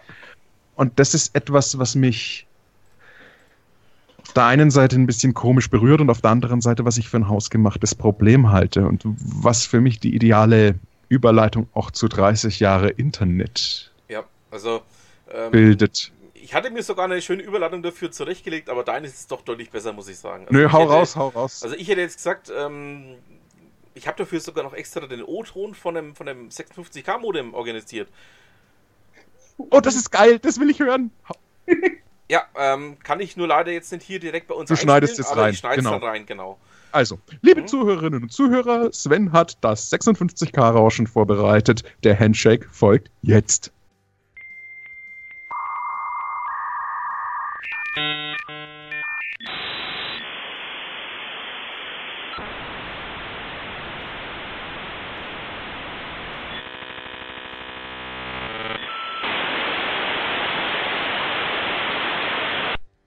Okay, gut. Ähm, ich denke mal, jetzt ist in den letzten Leuten auch noch die Ohren weggeflogen. Aber so klang das ähm, bei Michi und bei mir vor vielen, vielen Monaten. Muss man so sagen. Ja, so klang das eigentlich auch, wenn du mal vom 64er oder vom Sinclair ZX81 eine Kassette genommen hast und einfach in einen Kassettenrekorder oder in einen Ghetto Blaster oder eine Stereoanlage geschoben hast und auf Play gedrückt hast. Stimmt. Da fällt mir ein, es gibt, es gibt ähm, von Fischmob ein ganz witziges Lied auf der CD Männer können seine Gefühle nicht zeigen. Ähm, und zwar, das nennt sich ähm, Frogger. Und zwar ruft da jemand an beim Radio und sagt, ich wünsche mir von äh, der, ich wünsche mir äh, Frogger von der Gruppe Atari. Und dann spielt er halt irgendwie so ein Tape. Äh, sehr geil, sehr lustig. Mhm. Ähm, na, Humor, egal. ja, da bist du bei mir genau richtig, weißt ja. Äh, so hat's gequietscht. Monique, kennst du das auch noch? Nein, leider nicht. Äh, ist das ein Glück oder ein Pech? Das weiß ich jetzt leider nicht. Gott, wenn ich mir überlege, was wir in den Anfangszeiten mit dem analogen Reinwählen für Geld verbraten haben, für Zeit verbraten haben, dann ist es vielleicht sogar ein Glück. Ja, ja also wenn ich daran denke, ähm, dass meine Eltern damals extra ISDN ähm, angeschafft haben, damit wir ins Internet konnten. Geil! Gab's ja. Eh nicht. Also das ja, war das schon... haben äh, meine Eltern auch gemacht. Also die äh, haben sich auch extra ISDN zugelegt, damit sie ähm, surfen konnten. Ja, ja vor, allem, vor allem bei uns in der Region, ne? Mhm. Das muss man den Auswärtigen erklären. Ähm, es gab hier in der Region, inzwischen sind sie von einem Anbieter gekauft worden namens Mnet, ein, einen Telekommunikationsanbieter, der hieß Nefcom. Und die Nefcom hatte damals eine kleine Besonderheit. Sie hatte nämlich eine sogenannte ISDN-Flatrate mit Kanalbündelung, wo du also über beide ISDN-Kanäle mit 128 Kilobit dich rauswählen konntest für, keine Ahnung, 40 oder 60 Mark. Ja, Richtig. was damals ein Sportpreis war. Und die ging halt los ab 16 Uhr bis, keine Ahnung, 5 Uhr in der Früh. Und ab dann wurde wieder minutengenau abgerechnet. Da haben sie nämlich letzten Endes ihre Auslastung, die sie normalerweise für die Geschäftskunden gebraucht haben, ähm, so nach Büroschluss letzten Endes an die Privatkunden vertickt. Und jeder, der ein bisschen was im Internet zu tun gehabt hatte und hier in der Ecke irgendwie mit der Nefcom versorgt war, wir auf dem Land waren das leider nicht, hat sich die irgendwie geklickt und ist dann kanalgebündelt ins Internet gegangen und dann war irgendwie ein ganzer Landstrich ähm, von, keine Ahnung, 1999 bis 2002, glaube ich, gefühlt äh, nach 16 Uhr telefonisch nicht mehr erreichbar. Ja, aber die Auslastung hat gepasst, muss man dazu sagen. Ja, ähm, gut, 128k, damit kannst du halt heute, na egal, also damit würdest du, glaube ich, dann kriegst du keinen sauberen Webradiostream oder wenn, so. Wenn du das heute naja. jemandem erzählst, die halten dich für aus dem vorletzten Jahrhundert, aber ich meine, so fühlt sich das manchmal mal an für uns. Ja, wann, dann erzählen wir doch mal aus dem vorletzten Jahrhundert. Genau. Ähm, ich habe mir, hab mir, gestern, hab mir gestern überlegt, wann bist denn du eigentlich das erste Mal so mit Computern überhaupt in Berührung gekommen oder mit, mit digitaler Kommunikation in Berührung gekommen und wann warst du eigentlich das erste Mal online? Und dann habe ich so gegrübelt. So, das gab so in den 1980er Jahren die ersten, ich sag mal, computergestützten Schreibmaschinen bei meinem Vater im Büro. Und es kam dann irgendwann mal ein Faxgerät es gab möglicherweise digitale Textübertragung, je nachdem, wie man es auslegt, über den Videotext auf dem Fernsehgerät. Das kam bei uns witzigerweise sehr spät. Wir hatten so einen alten Grundig-Fernseher, der konnte das nicht und der hielt irgendwie ewig. Ähm, aber das kannte man. Und dann ist mir so eingefallen, als ich Schüler war, ich muss dazu sagen, ich bin Jahrgang 81, äh, hatte ich. Äh, ja, ich junger Hupfer, naja, danke. No. Ich hatte einen ich hatte ein tatsächlich ganz exklusives Hobby. Immer wenn mein Vater auf die Nürnberger Hauptpost musste, bin ich mitgefahren, um dort, keine Ahnung, zehn Minuten oder eine Viertelstunde am BTX-Terminal zu spielen. Das ist ein sehr analoger Sound. Ja, meine Waschmaschine ist jetzt fertig. Also die letzten Züge sozusagen. Aber ähm, ja, äh, BTX ähm, ich erzähle ich erzähl mal ein bisschen was von BTX. Genau. BTX ist nämlich eigentlich ganz lustig und äh, ich habe es dann gestern tatsächlich nochmal nachrecherchiert und bin erstaunt, wie lange das tatsächlich noch gelaufen ist. Das will man gar nicht glauben, aber ich fange mal einfach mit meinen persönlichen Erfahrungen ähm, ähm, an. Wirklich als äh, äh, Grundschüler, ich konnte gerade so ein bisschen lesen, äh, hat das für mich eine magische Faszination ausgeübt. Und zwar, BTX-Gerät gab es bei uns zu Hause natürlich nicht. Es hätte, glaube ich, absurd Geld gekostet. Man hätte, glaube ich, auch nicht jeden beliebigen Fernseher als Display hernehmen können, sondern hätte da irgendwie einen speziell zertifizierten, von der Bundespost zertifizierten Löwe-Fernseher für keine Ahnung, du weißt, was diese Geräte auch damals gekostet haben. Das war schon immer so ein Premium-Hersteller, was weiß ich, 3000 Mark irgendwie haben müssen und äh, irgendwie viel Geld an die Post äh, abdrücken müssen und ein verblombtes Modem haben müssen und was weiß ich nicht alles. Also du hättest wirklich realistischen, technischen und geldlichen Aufwand treiben müssen, um BTX zu haben. Aber in den Postämtern gab es ganz, ganz basic Standgeräte, die waren im Prinzip wie aus einem Stück gemacht mit einem kleinen Bildschirm, der dürfte so 10 Zoll gehabt haben, vielleicht 12 Zoll, so der typischen Siemens Nixdorf Computertastatur und dann tiefer eingesetzt noch eine Zifferntastatur, wo du die äh, Seiten ähm, eingeben konntest. Also es war ja im Prinzip äh, kodiert wie beim, wie beim Videotext, um dann da Abrufe zu machen. Und es gab Seiten, die haben, glaube ich, nichts gekostet und es gab Seiten, deren Abruf hat irgendwie 10 Pfennig oder 20 Pfennig oder irgendwie sowas gekostet, was du, das weiß ich nicht mehr so genau, entweder in Bar an diesem Automaten hättest reinschmeißen können oder aber über eine Telefonkarte abrechnen. Ich glaube sogar am Ende über Telefonkarten. Aber das mit den kostenlosen Seiten, so die Startseiten von der Deutschen Bundesbahn äh, oder von der Deutschen Bank oder sowas, die konntest du aufrufen und das war für mich natürlich als kleiner Bub, das war die Zukunft. Standgerät auf der Post, wo du dich da hinstellen konntest, auf den Tasten rumdrücken konntest und einfach Seiten abrufen konntest und die kamen dann, weil du sie gerade angewählt hattest. Fand ich sauwitzig, habe ich wirklich mit großem, großem Vergnügen getan. Ja, für, für, für keinen, für keinen, für keinen, für keinen großen Nutzen dahinter. Also das war einfach nur ein Spielzeug und was weiß ich, nach einer Viertelstunde ist dann mein Vater auch regelmäßig zu blöd geworden und dann sind wir wieder gegangen. Aber es war für mich also tatsächlich die erste, in Anführungsstrichen, Online-Erfahrung an diesem BTX, an diesem öffentlichen BTX-Terminal rumzuspielen. Irgendwann in den 90ern ist man dann auch mal online gegangen. Ähm, aber das war so wirklich das erste, woran ich mich tatsächlich erinnern kann, ein computerähnliches Gerät mit einer dahinter liegenden Datenleitung bedient zu haben. Ja, jetzt kommst du, Sven. Ja, also bei, mir- bei mir war es ein bisschen später. Ähm, also die, die erste Berührung habe ich auch so in den, in den 80ern schon gehabt. Ähm, damals gab es ja den Bayern-Text, der war ja damals ganz neu vom Bayerischen Rundfunk eingeführt worden. Ähm, ich bin damals, ich glaube, mit meinen Großeltern in irgendeinem Fernsehgeschäft gewesen und da haben es ähm, irgendwie so als Dauerschleife irgendwas laufen lassen, ähm, in dem es dann um den Bayern-Text ging. Ähm, ja, das war eine, jetzt hätte ich beinahe gesagt, ganz tolle neue hippe Geschichte. Das muss ich, ich lüge jetzt einfach mal 85, 86 gewesen sein. Also so über den Dreh müsste das schon gewesen sein von der Zeitraum her. Aber ganz genau kann ich es jetzt auch nicht mehr sagen. Dann ähm, das allererste Mal mit BTX in Berührung gekommen bin ich am Schulaustausch nach Frankreich. Mit ja- Minitel! Mit Minitel, richtig. Ach geil, Ja. Alter! Ja. Ähm, ich war ja 92 im, im, im Mai im Schüleraustausch in der Normandie, in, äh, in der Nähe von Caen.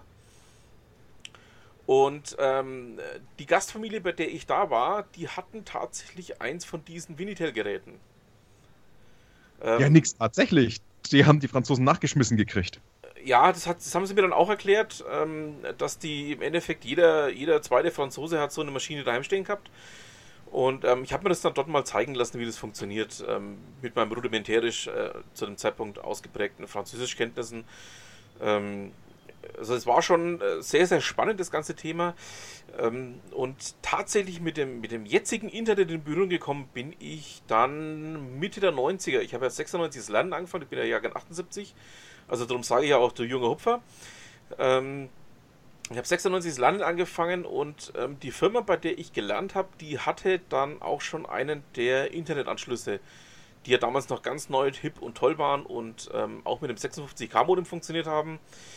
Ähm, man hatte aber auch noch, und das ähm, führt wahrscheinlich zu völliger Verwunderung, ähm, Telex. Also ähm, wahrscheinlich denken jetzt alle Leute außer uns Den beiden, Fernschreiber. "Hä? was ist Ja. zur Hölle ist Telex? Ja. Ähm, ja, also das waren, das waren so die, die Anfänge ähm, meiner Internetzeit. Dann zu Hause habe ich es dann bei meinen Eltern gehabt. Ähm, ich schätze mal, das müsste 97 oder 98 gewesen sein. Da haben wir dann eben ISDN bekommen und ähm, haben dann eben zu Hause auch Internet bekommen. Und ähm, ja, also da war es, ähm, wie gesagt, ein bisschen später dran, aber du weißt ja, ich komme noch weiter draußen vom Land als du, also da ist es ja dann schon eher so gang und gäbe gewesen, dass es vielleicht ein paar Tage später dran ist. Naja, das hat, das hat für mich an dem Punkt nur bedingt mit Land zu tun, sondern tatsächlich unter welchen Umständen man mit der Technik in, in Berührung gekommen ist. Mitte der 1990er Jahre bei meiner ersten Freundin, da hatten, da hatte die Mutter, die das beruflich gebraucht hat, tatsächlich auch schon Mitte der 90er Jahre das relativ teure Euro-ISDN und darüber auch eine Datenanbindung, weil sie es zu Recherchezwecken gebraucht hat. Ähm, bei der Freundin danach, der Vater hatte irgendwie einen CompuServe-Account, äh, ähm, wann wird das gewesen sein, 98, 99 rum, ähm, und hatte auf diesem CompuServe-Account, glaube ich, pro Monat irgendwie 10 Freistunden, die er nie gebraucht hat, weil er über CompuServe, glaube ich, bloß seine Mails angeguckt hat und das, glaube ich, auch alle Woche nur einmal. Und dann hat er gesagt, auch wenn ihr da irgendwas Interessantes findet, dann macht das halt platt. Und dann saßen wir an seinem Rechner und haben da ein bisschen geguckt. Das ist die eine Geschichte, an die ich mich gut erinnern kann. Die andere Geschichte ist, es gab in Schwabach eine Kneipe und mir fällt der Name nicht mehr ein, weil wir sind immer ins Monte Cristo gegangen und ins Metrodrom ähm, und haben da gesoffen. Und ähm, als Schüler. Und ich weiß nicht mehr, wie diese andere Kneipe geheißen hat. Licht war die dritte und die vierte. Oh, wenn ich es noch wüsste, die Schwabacher schreiben es bestimmt dem Sven in die Kommentare. Ich komme nicht mehr Ja. drauf. Da gab es äh, so eine Art Internetcafé im hinteren Teil. Und zwar, das war total geil, da standen halt irgendwelche Rechner. Ja, mit, mit, keine Ahnung, 14 Zoll äh, äh, lustigen äh, Röhrenmonitoren, wie man das halt damals hatte, irgendwelche schon zum damaligen Zeitpunkt ähm, ähm relativ ausgebeulten IBM-PCs. Und an der Wand waren dann äh, so kleine Kästchen, wo du Münzen einwerfen konntest, und zwar 5-Mark-Stücke. So wie damals im Schwimmbad, wo du die Zähne reingeschmissen hast und dann ging der Föhn an. Ja. Genau solche Teile, ja, waren da irgendwie da. Und dann hatte der Rechner Strom oder keine Ahnung, dann wurde das Modem freigeschaltet oder was auch immer. Und dann konntest du, nachdem du da an 5 Kohle rein versenkt hast. Ähm, ich meine, 5 Mark waren damals eine Schachtel Zigaretten, muss man auch sagen. Ähm, war das schon 5 Eine Mark? Stunde lang. Das, ah, na, na, zwei Mark, komm, komm, zwei Mark, das war, zwei Mark, das war Ende der 80er, da, da, also, da ja. habe ich nun Glück. Ja. Also, äh, ich weiß noch, als ich mit dem Rauchen angefangen habe, das war irgendwann Anfang der 90er Jahre, ja, als kleiner Pimpf, da hat die Schachtel Zigaretten noch 4 Mark gekostet, dann war sie relativ preisstabil, glaube ich, bis in die 2000er rein bei einem Fünfer. Mhm. Ähm, also 5 Mark war durchaus ein Geld. Äh, weil für die 5 Mark konntest du ordentlich rauchen und dir trotzdem noch ein Bier in der Kneipe kaufen, so ungefähr, wenn man es auf die Stunde runterbricht. Ja. Ähm, na, und dann saßen wir vor diesen Dinger und haben da also tatsächlich äh, irgendwie erste Interneterfahrungen gemacht. Ich kann mich zum Beispiel erinnern, äh, noch bevor der Antenne Bayern-Chat groß geworden ist, gab es den ich glaube, den Allegra-Chat und da waren die Mädels äh, äh, in unseren Jahrgangsstufen alle ganz wild auf den Allegra-Chat.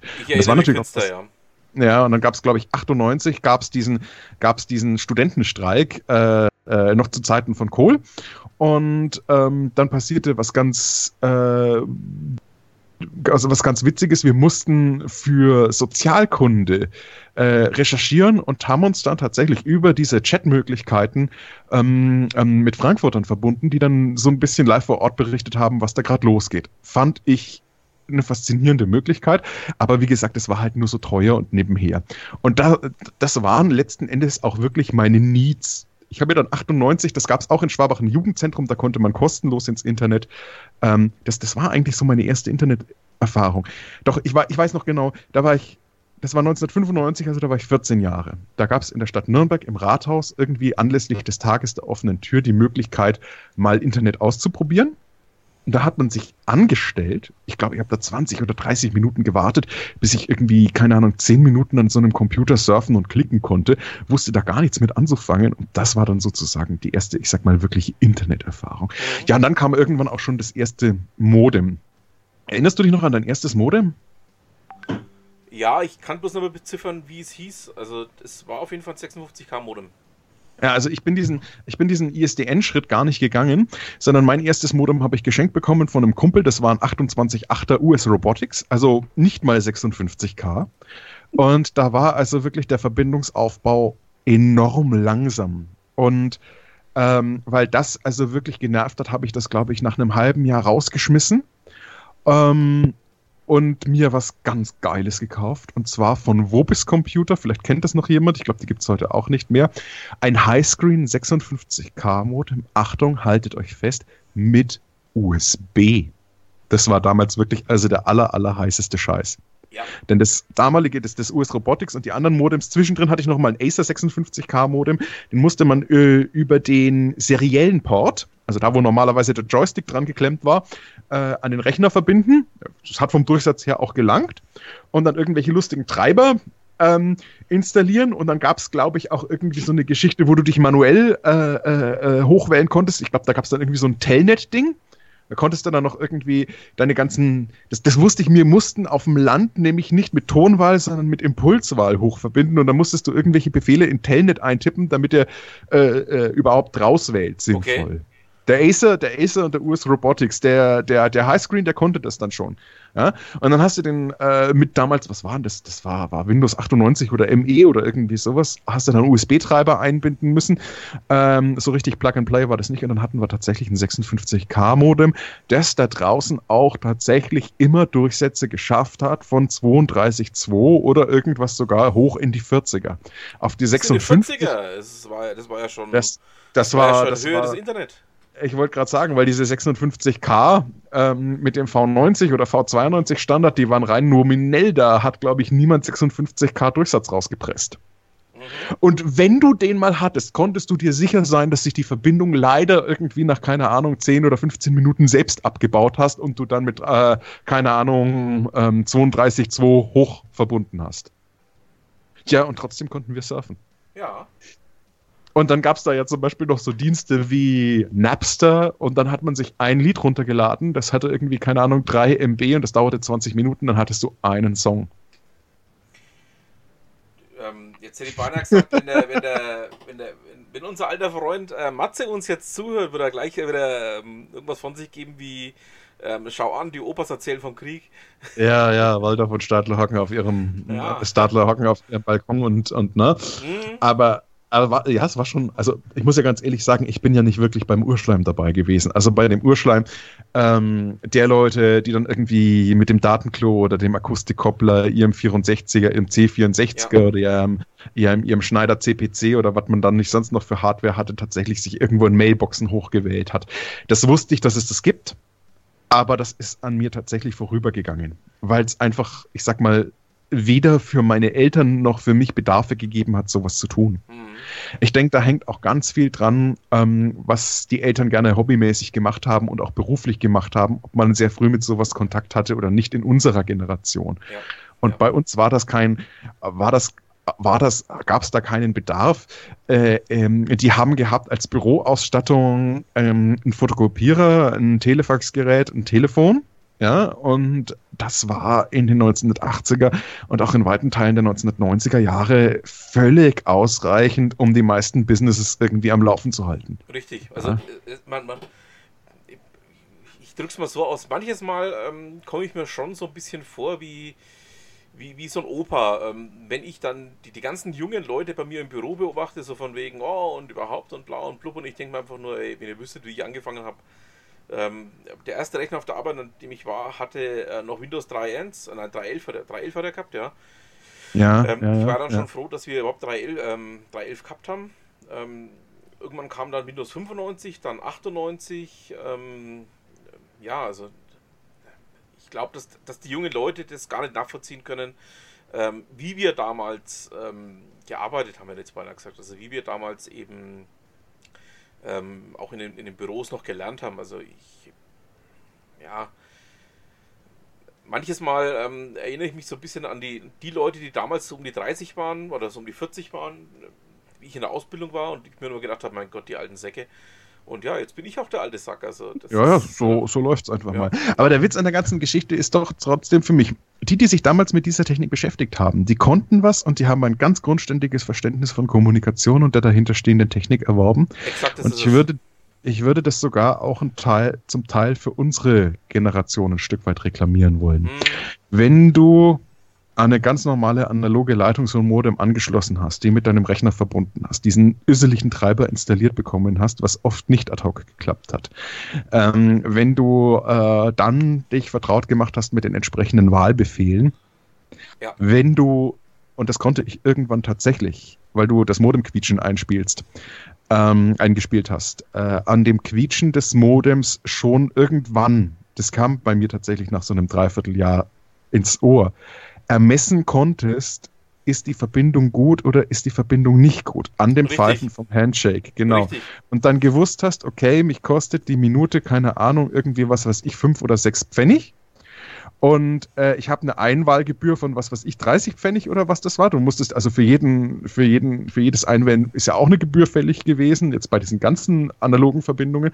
Und du hast schon gehört, okay, das wird jetzt nicht. Dann hast du den Wählvorgang auch manuell wieder abgebrochen. Genau. Ja. Und ähm, hast dich dann einfach so lange eingewählt, bis du im Ohr hattest, das klingt so gut, dass ich einen vernünftigen Durchsatz und eine stabile Verbindung ähm, zum Remote-Computer habe. Und dann, na, also, also, wenn du sowas mal in Anführungsstrichen mitgemacht hast, ja, Ja. oder ich kann mich noch erinnern, als das erste DSL kam, das kam bei uns am Land sehr, sehr spät, das wird 2001 gewesen sein. Ähm, da musstest du noch irgendwie einen CFOS-Treiber installieren und hast letzten Endes dieser, dieser DSL-Geschichte, deinem DSL-Modem vorgegaukelt. Ich glaube, das macht man heute noch so, ähm, dass du sozusagen eine Wählverbindung eingehst. Und dafür musstest du dann irgendwie deinem Windows einen CFOS-Treiber einhelfen, Mhm. äh, damit der überhaupt irgendwie hochwählt, ja. Äh, obwohl du natürlich nie irgendwo hingewählt hast, sondern äh, letzten Endes ja schon auf dem, auf, auf, auf, im Netzwerk warst über diesen Splitter. Oder wenn du dich an Zeiten erinnerst, die ersten DSL-Geschichten, wo die Übersprechung zwischen den Haushalten äh, noch so hoch war, dass du irgendwie deinem Nachbarn in seinen Dokumenteordner reingucken konntest, äh, weil der einfach es verrafft hatte, äh, der hat die irgendwie, der hat irgendwie standardmäßig alle Ordner im Heimnetzwerk freigegeben, weil er gedacht hat, habe ich eh nicht, ist mir eh völlig wurscht. Und dann konntest du plötzlich deiner Nachbarschaft in die Ordner reingucken, weil einfach die, die Dämpfung äh, äh, dieser gemeinsam genutzten Datenleitung äh, so hoch war, dass das einfach mit rübergekommen ist übers DSL, ja, äh, weil das ja alles auf alter Bundesposttechnik noch realisiert worden ist, die, keine Ahnung, aus den frühen, mittleren 80ern gelaufen ist und alles über Kupfer. Also, wenn du, wenn du das alles mitgekriegt hast, ja, Ja, äh, hast du einfach ein Technikverständnis. ja, ja, also Das ist, das macht schon Spaß. definitiv, das Das- tut's. Also da bin ich auch, auch komplett bei dir. Also das waren, ähm, jetzt hätte ich beinahe gesagt, ähm, wir mussten uns noch die, die Meriden verdienen, die andere ähm, einfach so nachgeschmissen bekommen haben. ja gut, ich gönn's den Leuten auch. Ja, klar, also, im Grunde genommen tue ich das auch, aber ähm, ich sage jetzt mal so, manches ist schon schade, dass, dass es die jetzigen ähm, einfach nicht mehr miterlebt haben oder dass, dass, sie, dass sie uns da nicht verstehen. Ja, ja, ja, tatsächlich. Dass da auch einfach, dass da ein bisschen, dass da, dass da, dass da ein Gefühl dafür äh, flöten gegangen ist, einfach mal, ich sag mal, wie, wie, wie, wie sowas sich überhaupt ausbaut. Denn letzten Endes haben wir ein gewisses Verständnis davon, was auch die Zentralität von Rechnern bedeuten könnte.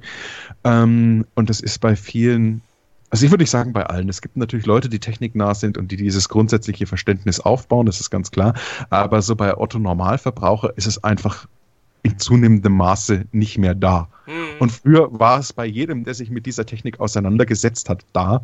Denn wenn du das nicht verstanden hast oder dich da irgendwie ein bisschen reingefriemelt und reingedacht hast, ähm, ja, dann, dann, dann, dann, dann warst du halt nicht online. Richtig, ja? richtig. Also die Auseinandersetzung mit der Maschine war schon tief und die Rechner haben ja auch früher ewig lang gehalten, sage ich mal in Anführungsstrichen. Also ich hätte viele meiner Rechner tatsächlich äh, äh, äh weit über die ihnen zugedachte End-of-Life-Phase hinaus betrieben, weil es einfach ging. Äh, Fun Fact, der, der 128er, der noch bei meiner Mutter am Schwitzboden so rumsteht, äh, der funktioniert tatsächlich noch. Wir haben es noch nicht mal ausprobiert. Du hattest einen C128? Ja. Alles klar, okay, gut. Ja, was soll da auch kaputt gehen? Ja, da, also, da ist nichts, was kaputt gehen kann. Also ich habe hab gestern... hat sich irgendwann überlebt gehabt, aber ähm, alles andere funktioniert tatenlos. Äh, das, das ist die nächste das ist die nächste Geschichte, die ich so faszinierend finde. Gestern hat irgendjemand getwittert, äh, sein erstes ISA-Mainboard hat er tatsächlich als irgendwie, keine Ahnung, ein Bruch in einer, in einer Leiterbahn war mit einem Stückchen Klingeldraht und einem Lötkolben überbrückt gekriegt. Mhm. Damit kannst du, du kannst heute gar nichts mehr machen. Wenn dein Mainboard ein Haares hat, dann ist es tot. Dann ist es tot, ja, definitiv. Und selbst, und selbst wenn du SMD löten kannst und solche Späße, du hast bei der Nanotechnologie keine Chance mehr. Nein. Und wenn du dir dann echt überlegst, wie im Prinzip, wie robust aufgebaut diese ganzen Rechner waren, dann gab es nochmal irgendwie so ein anderes Video, ich weiß es nicht mehr, wo es herkam. Da hat irgendjemand einen C64, der völlig verwittert war und in dem Ameisen rumgekrabbelt sind, der irgendwo in einem Schuppen lag oder sogar, ich sag mal, in der, in der, in der freien Natur und irgendwie bemoost war und so weiter, äh, dann in Alkohol gereinigt und ausgepinselt und äh, keine Ahnung, irgendwie äh, da mal ein paar Stunden Arbeit investiert und dann lief der Scheiß wieder. Also mhm. das ist, das ist schon wirklich faszinierend. Das ist genauso wie diese alten Röhrenradios von Oma, die auch irgendwie immer noch äh, äh, funktionieren und nicht tot zu kriegen sind. Man hat damals auch anders gebaut und natürlich, weil nicht so hohe technische Integration da war, waren die Sachen entweder sehr robust oder reparierbar oder im besten Falle beides. Wobei man ja ähm, sagen muss, und das ist was, was ich erst letzte Woche, vor zwei Wochen gelesen habe, ähm, dass ähm, die Langwelle ja wiederkommt. Weißt du, ob du das auch schon gelesen hast? Ähm, Nein. Nein, Die nicht? Langwelle kommt wieder? Die Langwelle kommt wieder, ja.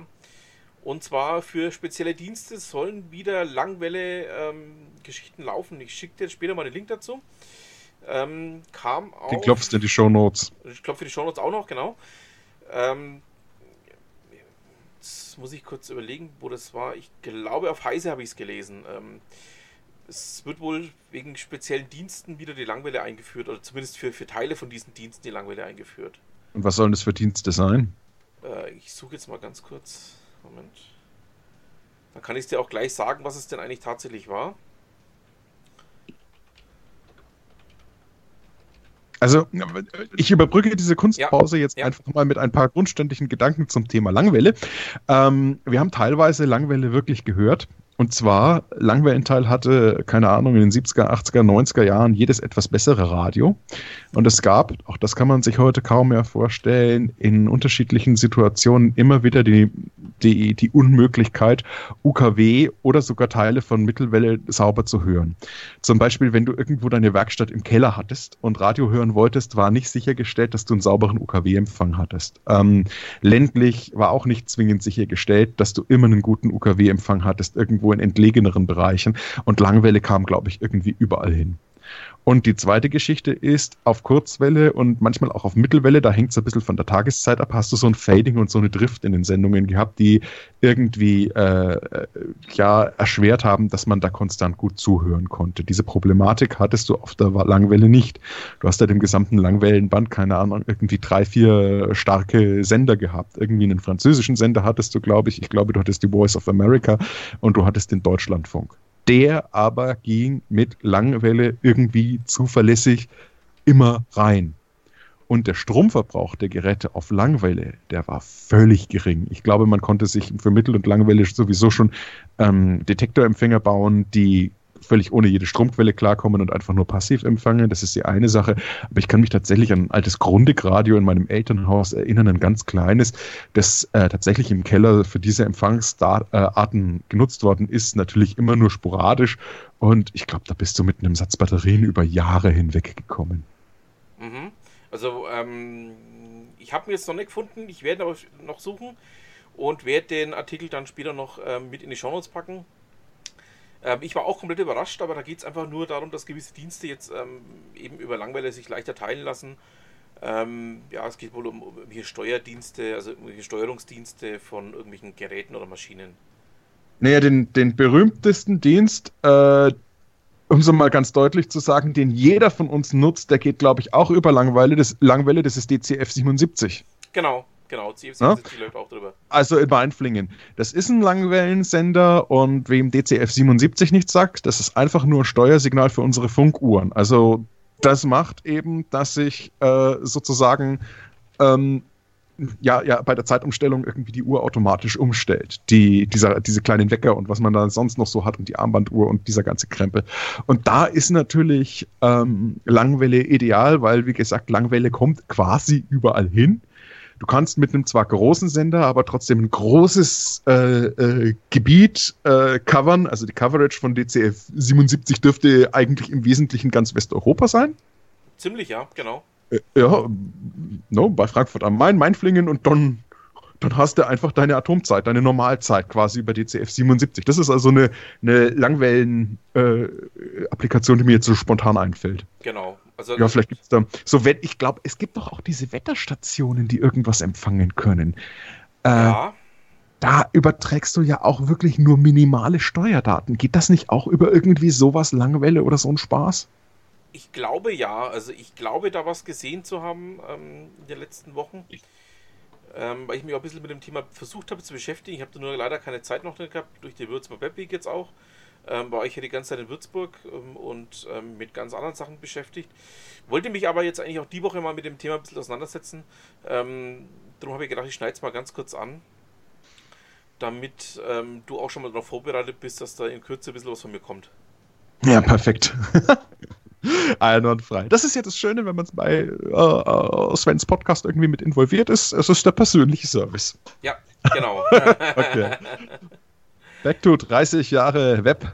Jawohl. Äh, was gibt's sonst noch für Nostalgie?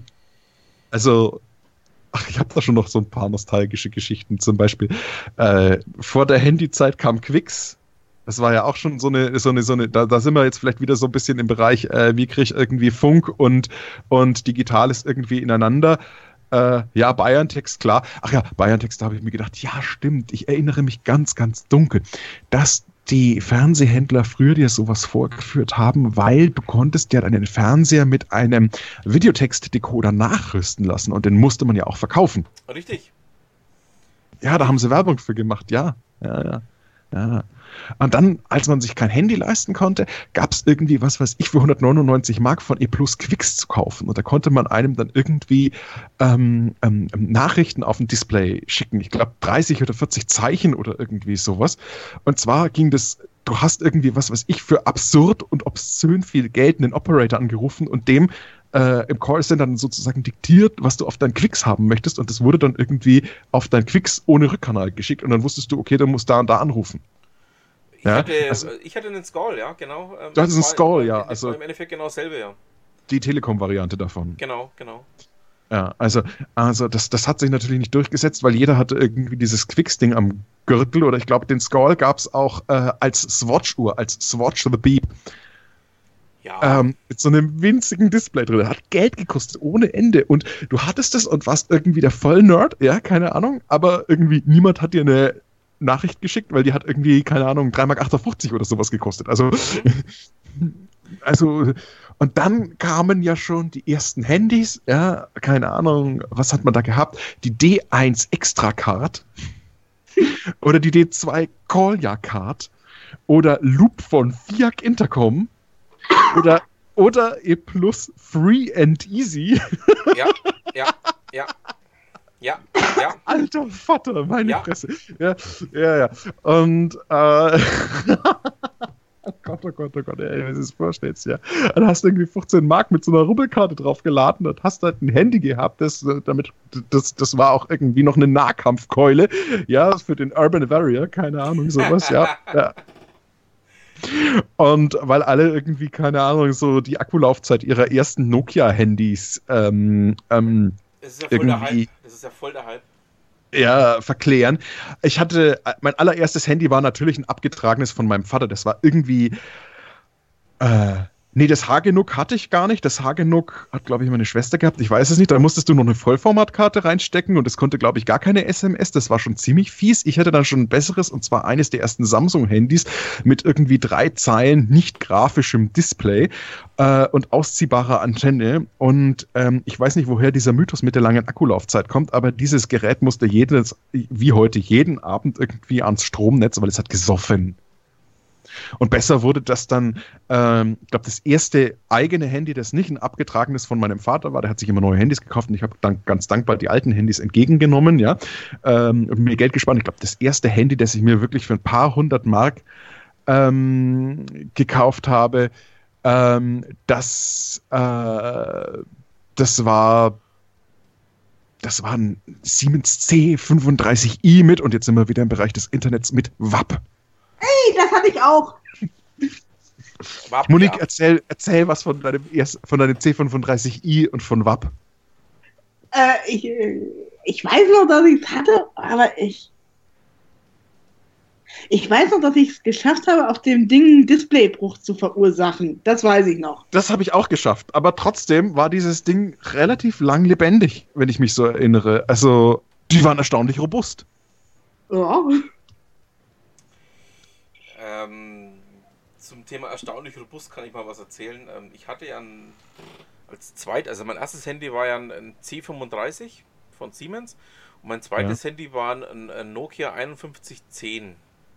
Ja, der Klassiker. ja, das hatte jeder. Der Prügel, den hatte ich ja bei der Bundeswehr mit dabei und das Ding ist mir mal tatsächlich ähm, vom Leopard runtergefallen ähm, und hat es ja auch überlebt. Also, ähm, und dazu muss man wissen, also das war ja alles ähm, ebene Betonfläche, die Abstellplatte, wo die, wo die Panzer standen und ähm, da ist mir das Handy runtergefallen und ähm, jedes neue Handy wäre wahrscheinlich komplett tot gewesen und dieses 5110 hätte man Grazer gehabt.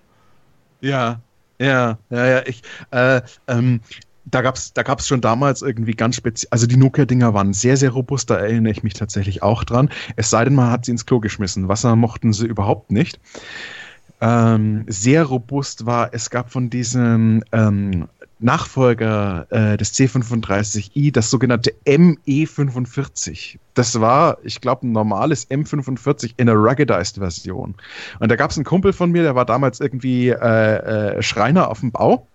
Und dem ist dieses ME45 leider irgendwie bei einem Gespräch mit seinem Chef irgendwie äh, aus der Tasche geflogen und ist dann in, ist dann wirklich vom Dachboden bis zum Keller äh, irgendwie einen Schacht hinuntergesegelt, äh, wo sie gerade eine Treppe einbauen wollten. Lag im Keller und als er dann irgendwie, keine Ahnung, äh, äh, nach Zeiten und Zeiten mit der Leiter runtergekraxelt ist und dieses Handy aufgehoben hat, war tatsächlich am anderen Ende noch sein Chef dran und hat gemotzt, was ihm denn jetzt wirklich einfalle, äh, ihn da wegzulegen und er solle doch bitte gefälligst. ja, er hatte nur mal ein paar Meter weggelegt. ja, genau. Ja, also er hat ein bisschen, er, ja, also ein paar Höhenmeter hat das weggelegt. Also insofern, na, also die waren schon wirklich robust, das ist schon richtig. Ähm, ja, aber auch dieses, dieses WAP, an das WAP kann ich mir auch noch gut erinnern. Da bist du versehentlich auf die WAP-Taste von diesem scheiß C35i gekommen Das und war bums waren irgendwie sechs. Mark weg. Ja. Ja, genau, diese Taste war tödlich. Genau, also das, das war diese Geschichte. Ich glaube, ich habe die irgendwann mal sogar irgendwie wegprogrammiert gekriegt. Und dann noch bevor irgendwie mobiles, ach so, ja, jetzt muss ich angeben, mobiles Internet, ja. Und im Jahre des Herrn 2000 habe ich mir von Ericsson ein R380S gekauft. Ein Handy, das ein GPS-Modem drin hatte und das äh, mit dem Epoch-Betriebssystem ausgeliefert wurde, was später Symbian war von Nokia mhm. und wo du mit Stifteingabe wie beim Palm deine E-Mails abrufen konntest und tatsächlich auch irgendwie surfen konntest. War auch tierisch teuer. Ich habe es nur für E-Mail verwendet, aber das war damals wirklich der allerneueste Scheiß. Und danach kam die ganze Geschichte in Farbe. Da kam dann, ich bin ja E-Plus-Kunde seit Jahr und Tag, äh, also jetzt nicht mehr, weil E Plus ist leider nicht mehr existent, aber ich war eigentlich bis, zum, ähm, bis zur Übernahme durch äh, Telefonica E Plus Kunde. Und danach kam irgendwann, keine Ahnung, 2003, äh, 2002, 2003 kam dann iMode dieses Spielzeug, wo du irgendwie einzelne Dienste abonnieren konntest und irgendwie Klingeltöne herunterladen konntest, die Polyphon waren und äh, keine Ahnung, wirklich ein Farbdisplay hattest. Und dazu gab es ein Club-Handy von NEC, das war auch latest shit.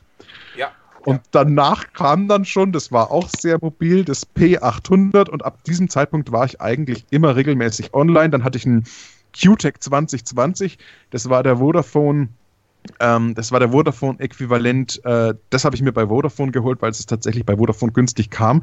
Gab vom MDA, ich weiß nicht, vom MDA 1 oder 2, was so ein Windows-Dingens äh, ach, dann gab es noch ein Palmtelefon und wie schon gesagt, das P800 von Sony Ericsson, was auch irgendwie äh, Epoch war. Und dann kamen die Communicator und dann kam, was weiß ich, das E71 und dann kam das E90 und solche Späße, bla bla bla. Ja, und zwischenrein gab es aber, Sven, wir hatten es davon, ich glaube 2006 oder 2007, das Ixi Ogo von 1 und 1. Ja, es war ein echt geiles Gerät. Ich habe schon darauf gewartet, dass du es ansprichst. Ähm, ja, es war ein besserer Communicator. Man konnte mit dem Teil auch telefonieren, musste allerdings. War ein beschissener Communicator, sorry. Also ich persönlich ähm, habe es eigentlich nur als, als Kalender äh, missbraucht und ähm, für SMS. Und er hat eigentlich genau das gemacht, was ich wollte. Darum, drum hat er mir auch getaugt. Also ähm, ich war mit dem, was ich danach hatte, ich hatte danach ja einen Blackberry mit dem war ich bei Weitem unzufriedener als mit dem Gerät.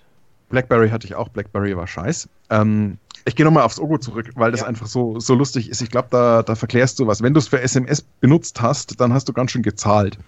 Also das Ogo, ähm, das XI Ogo ist im Prinzip, man hat es in Deutschland auch Pocket Web genannt, äh, ist ein israelisches Produkt und als ähm, ähm, Vertriebspartner haben äh, eben diese Firma IXI, äh, ich glaube aus Tel Aviv, ähm, waren die damals äh, 1 und 1 Internet, also United Internet ähm, ähm, gewonnen.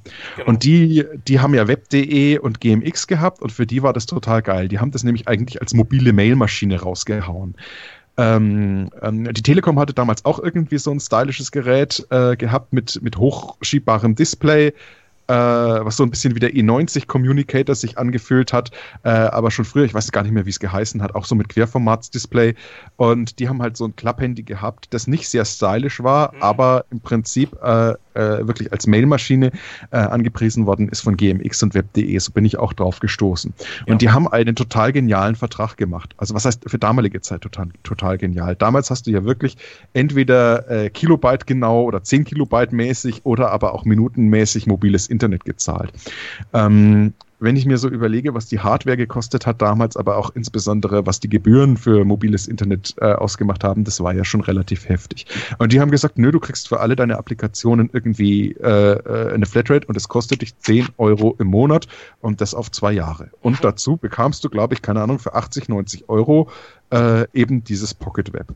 Genau. Das hat ein kleines Farbdisplay, ein Steuerkreuz und eine auch für Menschen mit Wurstfinger halbwegs bedienbare Tastatur und konnte genau. ähm, so eine Art WAP-Web, also ein relativ übler Browser, der schon damals nicht alle Seiten angezeigt hat und das war entlangsam, aber es funktionierte. Und äh, es konnte einen E-Mail-Account aus dieser äh, United Internet Gruppe abrufen. Mhm. Also du konntest nicht irgendwie einen freien Internet-Account, äh, einen freien E-Mail-Account äh, konfigurieren. Ähm, und für alle anderen Sachen wie Telefonieren und SMS, was mit dem Gerät wohl grundständig gegangen wäre, hättest du Aufpreis zahlen müssen. Mhm. Und deshalb hat jeder dieses Ding natürlich nur im Rahmen dieser 10 Euro Flatrate äh, benutzt. Damit haben sie keinen Verlust gefahren zum damaligen Zeitpunkt, weil der Datendurchsatz wirklich minimal war. Du konntest zum Beispiel kaum sinnvoll Grafiken angucken, aber äh, ein paar Bildchen gingen, Spiegel Online ging und sie haben eine Portalseite entworfen, wo wirklich alles Mögliche an WAP-fähigen äh, Seiten 2006 da war und einen Browser, wo du eine normale Adresse eingeben konntest. Stimmt, und damit warst du. Recht, ja.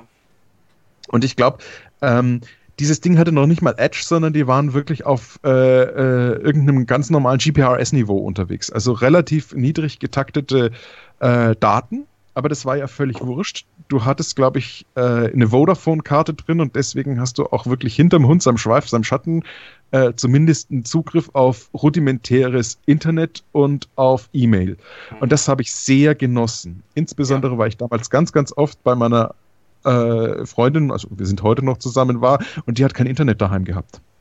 Mhm. Ähm, no, das zu diesem zum damaligen Zeitpunkt, sondern äh, wenn wir was online wollten, ähm, dann sind wir halt schnell zu mir gefahren. Aber was haben wir denn gemacht, wenn wir bei ihr waren? Und dann hatten wir tatsächlich dieses dieses Pocket Web. Und ich habe dieses Pocket Web tatsächlich wirklich geliebt und ich habe es auch wirklich äh, so lange in Betrieb gehabt, immer bei mir gehabt, bis die Scharniere im Arsch waren und ach, was weiß ich nicht alles. Mhm. Es war ein aber auch überschaubar robustes Gerät mit ja. kleinem Display und es tat damals wirklich, was es sollte. Ich vermisse es ein bisschen. Also ja. es kann heute nichts. Wenn ich mir jetzt heute, was weiß ich, für einen Fünfer bei eBay in Pocket Web schieße, ja, und das in Gang bringe, dann werde ich es auch irgendwie nach einer Stunde, nach, nach, nach einem einstündigen Nostalgieflash wieder irgendwo in die Ecke hauen, weil es tut nichts mehr. Ja. Aber zum damaligen Zeitpunkt tat's alles, was du wolltest. Jetzt genau. habe ich ganz viele E-Mail-Accounts gehabt und wollte die aber auf, konnte die aber auf dem Pocket nicht umsetzen, weil es einfach viele unsinnige Limitationen hatte, um diesen Zehner zu rechtfertigen und die Leute in diesem United Internet Universum zu halten. Na, was hast du gemacht? Du hast dir halt einfach eine E-Mail-Adresse geschnappt äh, und äh, letzten Endes, keine Ahnung, über Gmail oder irgendeinen anderen Dienst so ein Mail-Sammelding gemacht und die halt dann irgendwie alle auf diese E-Mail-Adresse geforwardet. Und damit hattest du trotzdem wieder alle E-Mails bei dir. Also so lief das. Ja, na, also da hast du recht, ja, das habe ich wahrscheinlich ein bisschen zu sehr verklärt, aber ähm, für das, was ich damals wollte, hat es absolut ausgereicht. Es hat genau das gemacht, was ich wollte. Ähm, und ähm, wie gesagt, ich, ich habe dann später ja ähm, zeitlang eben ähm, Blackberries verwendet, ähm, wo ich dann einfach gesagt habe, da hat mein Ogo mehr gekonnt als dieses als dieser Blackberry. Ja, Möglicherweise. Wunderbar, Blackberries. Ja, erzählst du deinem Blackberry, dann erzähle ich auch einen ja. Tacken zu Blackberry. Ja, also ähm, Nachfolger von meinem Ogo war ja dann ein Blackberry, ähm, den, den ich allerdings ähm, viermal oder fünfmal in der Woche verflucht habe, weil dieser Trackball, den er gehabt hat, ähm, ist ständig rausgefallen. Der ist, ähm, der hat die Hälfte der Zeit gar nicht funktioniert. Die andere Hälfte der Zeit war der Trackball weg. Und ähm, das Ergebnis davon war, ähm, ich bin mit diesem Gerät nie warm geworden. Das war für mich so ziemlich die schlimmste Strafe aller Zeiten. Ich hatte äh, Nokia E71 und als das ausgelaufen ist, äh, habe ich mir einen BlackBerry, ich glaube einen 9800er, ich weiß es nicht, äh, mal geklickt und habe den Gott sei Dank auch in der Zeit wieder zurückgegeben bekommen. Ähm, ähm, und ich kann sehr gut nachvollziehen, Sven, was du erzählst. Mich hat mit diesem Gerät also wirklich eine innigste Hassliebe verbunden. Ähm, Liebe deswegen, du musstest, glaube ich, für 12 Euro diese BlackBerry-Option als Aufpreis bezahlen im Monat, hattest dann aber wirklich alle deine Mails als Push. Und das ging ja sowas von geschmeidig und war so instantly gut, dass der BlackBerry für mich wirklich eine ernstzunehmende Mailmaschine war. Und der hat eine anständige Tastatur gehabt und auch eine, ich sag jetzt mal in Anführungsstrichen, Business-Optik, die ganz gut war. Also ich erinnere mich zum Beispiel, ich weiß, die, in der Nummer bin ich mir nicht mehr so ganz sicher, aber der hatte zum Beispiel hinten die Batterieklappe mit irgendwie so einem Echtlederbesatz äh, äh, verarbeitet. Also das Ding hat sich gut angefühlt und hatte auch ein überraschend gutes Display und eine ordentliche Tastatur.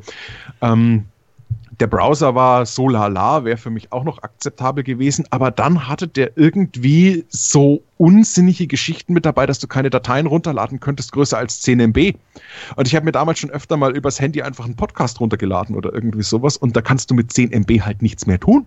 Nö. Ja, und dann ging das Ding auch relativ schnell wieder zurück und dann kam so ein Nokia Communicator her, äh, der irgendwie alles konnte. Und nach dem Communicator ging es dann schon los mit den ersten Android-Geräten. Also wir dürfen jetzt irgendwo, keine Ahnung, im Jahr 2007, 2008, 2009 schon angekommen sein. Hm, Also bei mir war das erste Android-Gerät 2009. 2009. Und zwar handelt es sich damals ähm, um ein. Ähm, das war eins der Sonys. Das war irgendeine Sony-Maschine. Ich kann mich bloß nicht mehr erinnern, was das war. Okay, ja. Ja. War aber eins der allerersten äh, Android-Geräte, die es damals gab. Ähm, ich war ja damals ähm, Kunde der Telekom. Ja. also ähm, T-Mobile ähm, und ähm, hatte damals ein Angebot bekommen, ähm, mein Handy herzugeben und dafür eben eins der allerersten Android-Geräte zu benutzen. Also war schon spannend, muss ich sagen. Ähm, ich dachte mir damals, Android wird bestimmt irgendwann mal was ganz Großes werden, aber zu dem Zeitpunkt selber war es einfach ähm, auch noch nicht so weit, dass man sagen konnte, okay, äh, cool, ähm, läuft. Sondern es war mehr so, ähm, ja, es wird irgendwann was ganz Großes, davon bin ich überzeugt, aber momentan ist es eher noch so, äh, nein. Okay. Okay. Also ich hatte in der Zwischenzeit halt relativ viele Geräte von Sony und dann kamen die ersten iPhones. Ähm, ähm, ich muss dazu sagen, ich habe damals äh, in einem Unternehmen gearbeitet, das auch sehr viel äh, äh, Schulungen äh, im Bereich der Telekommunikations, äh, also, also der großen Telcos äh, gemacht hat. Und deswegen kam man da auch immer mal wieder so an so ein paar Geräte. Und da war ich relativ nerdig unterwegs und das hat mir Spaß gemacht.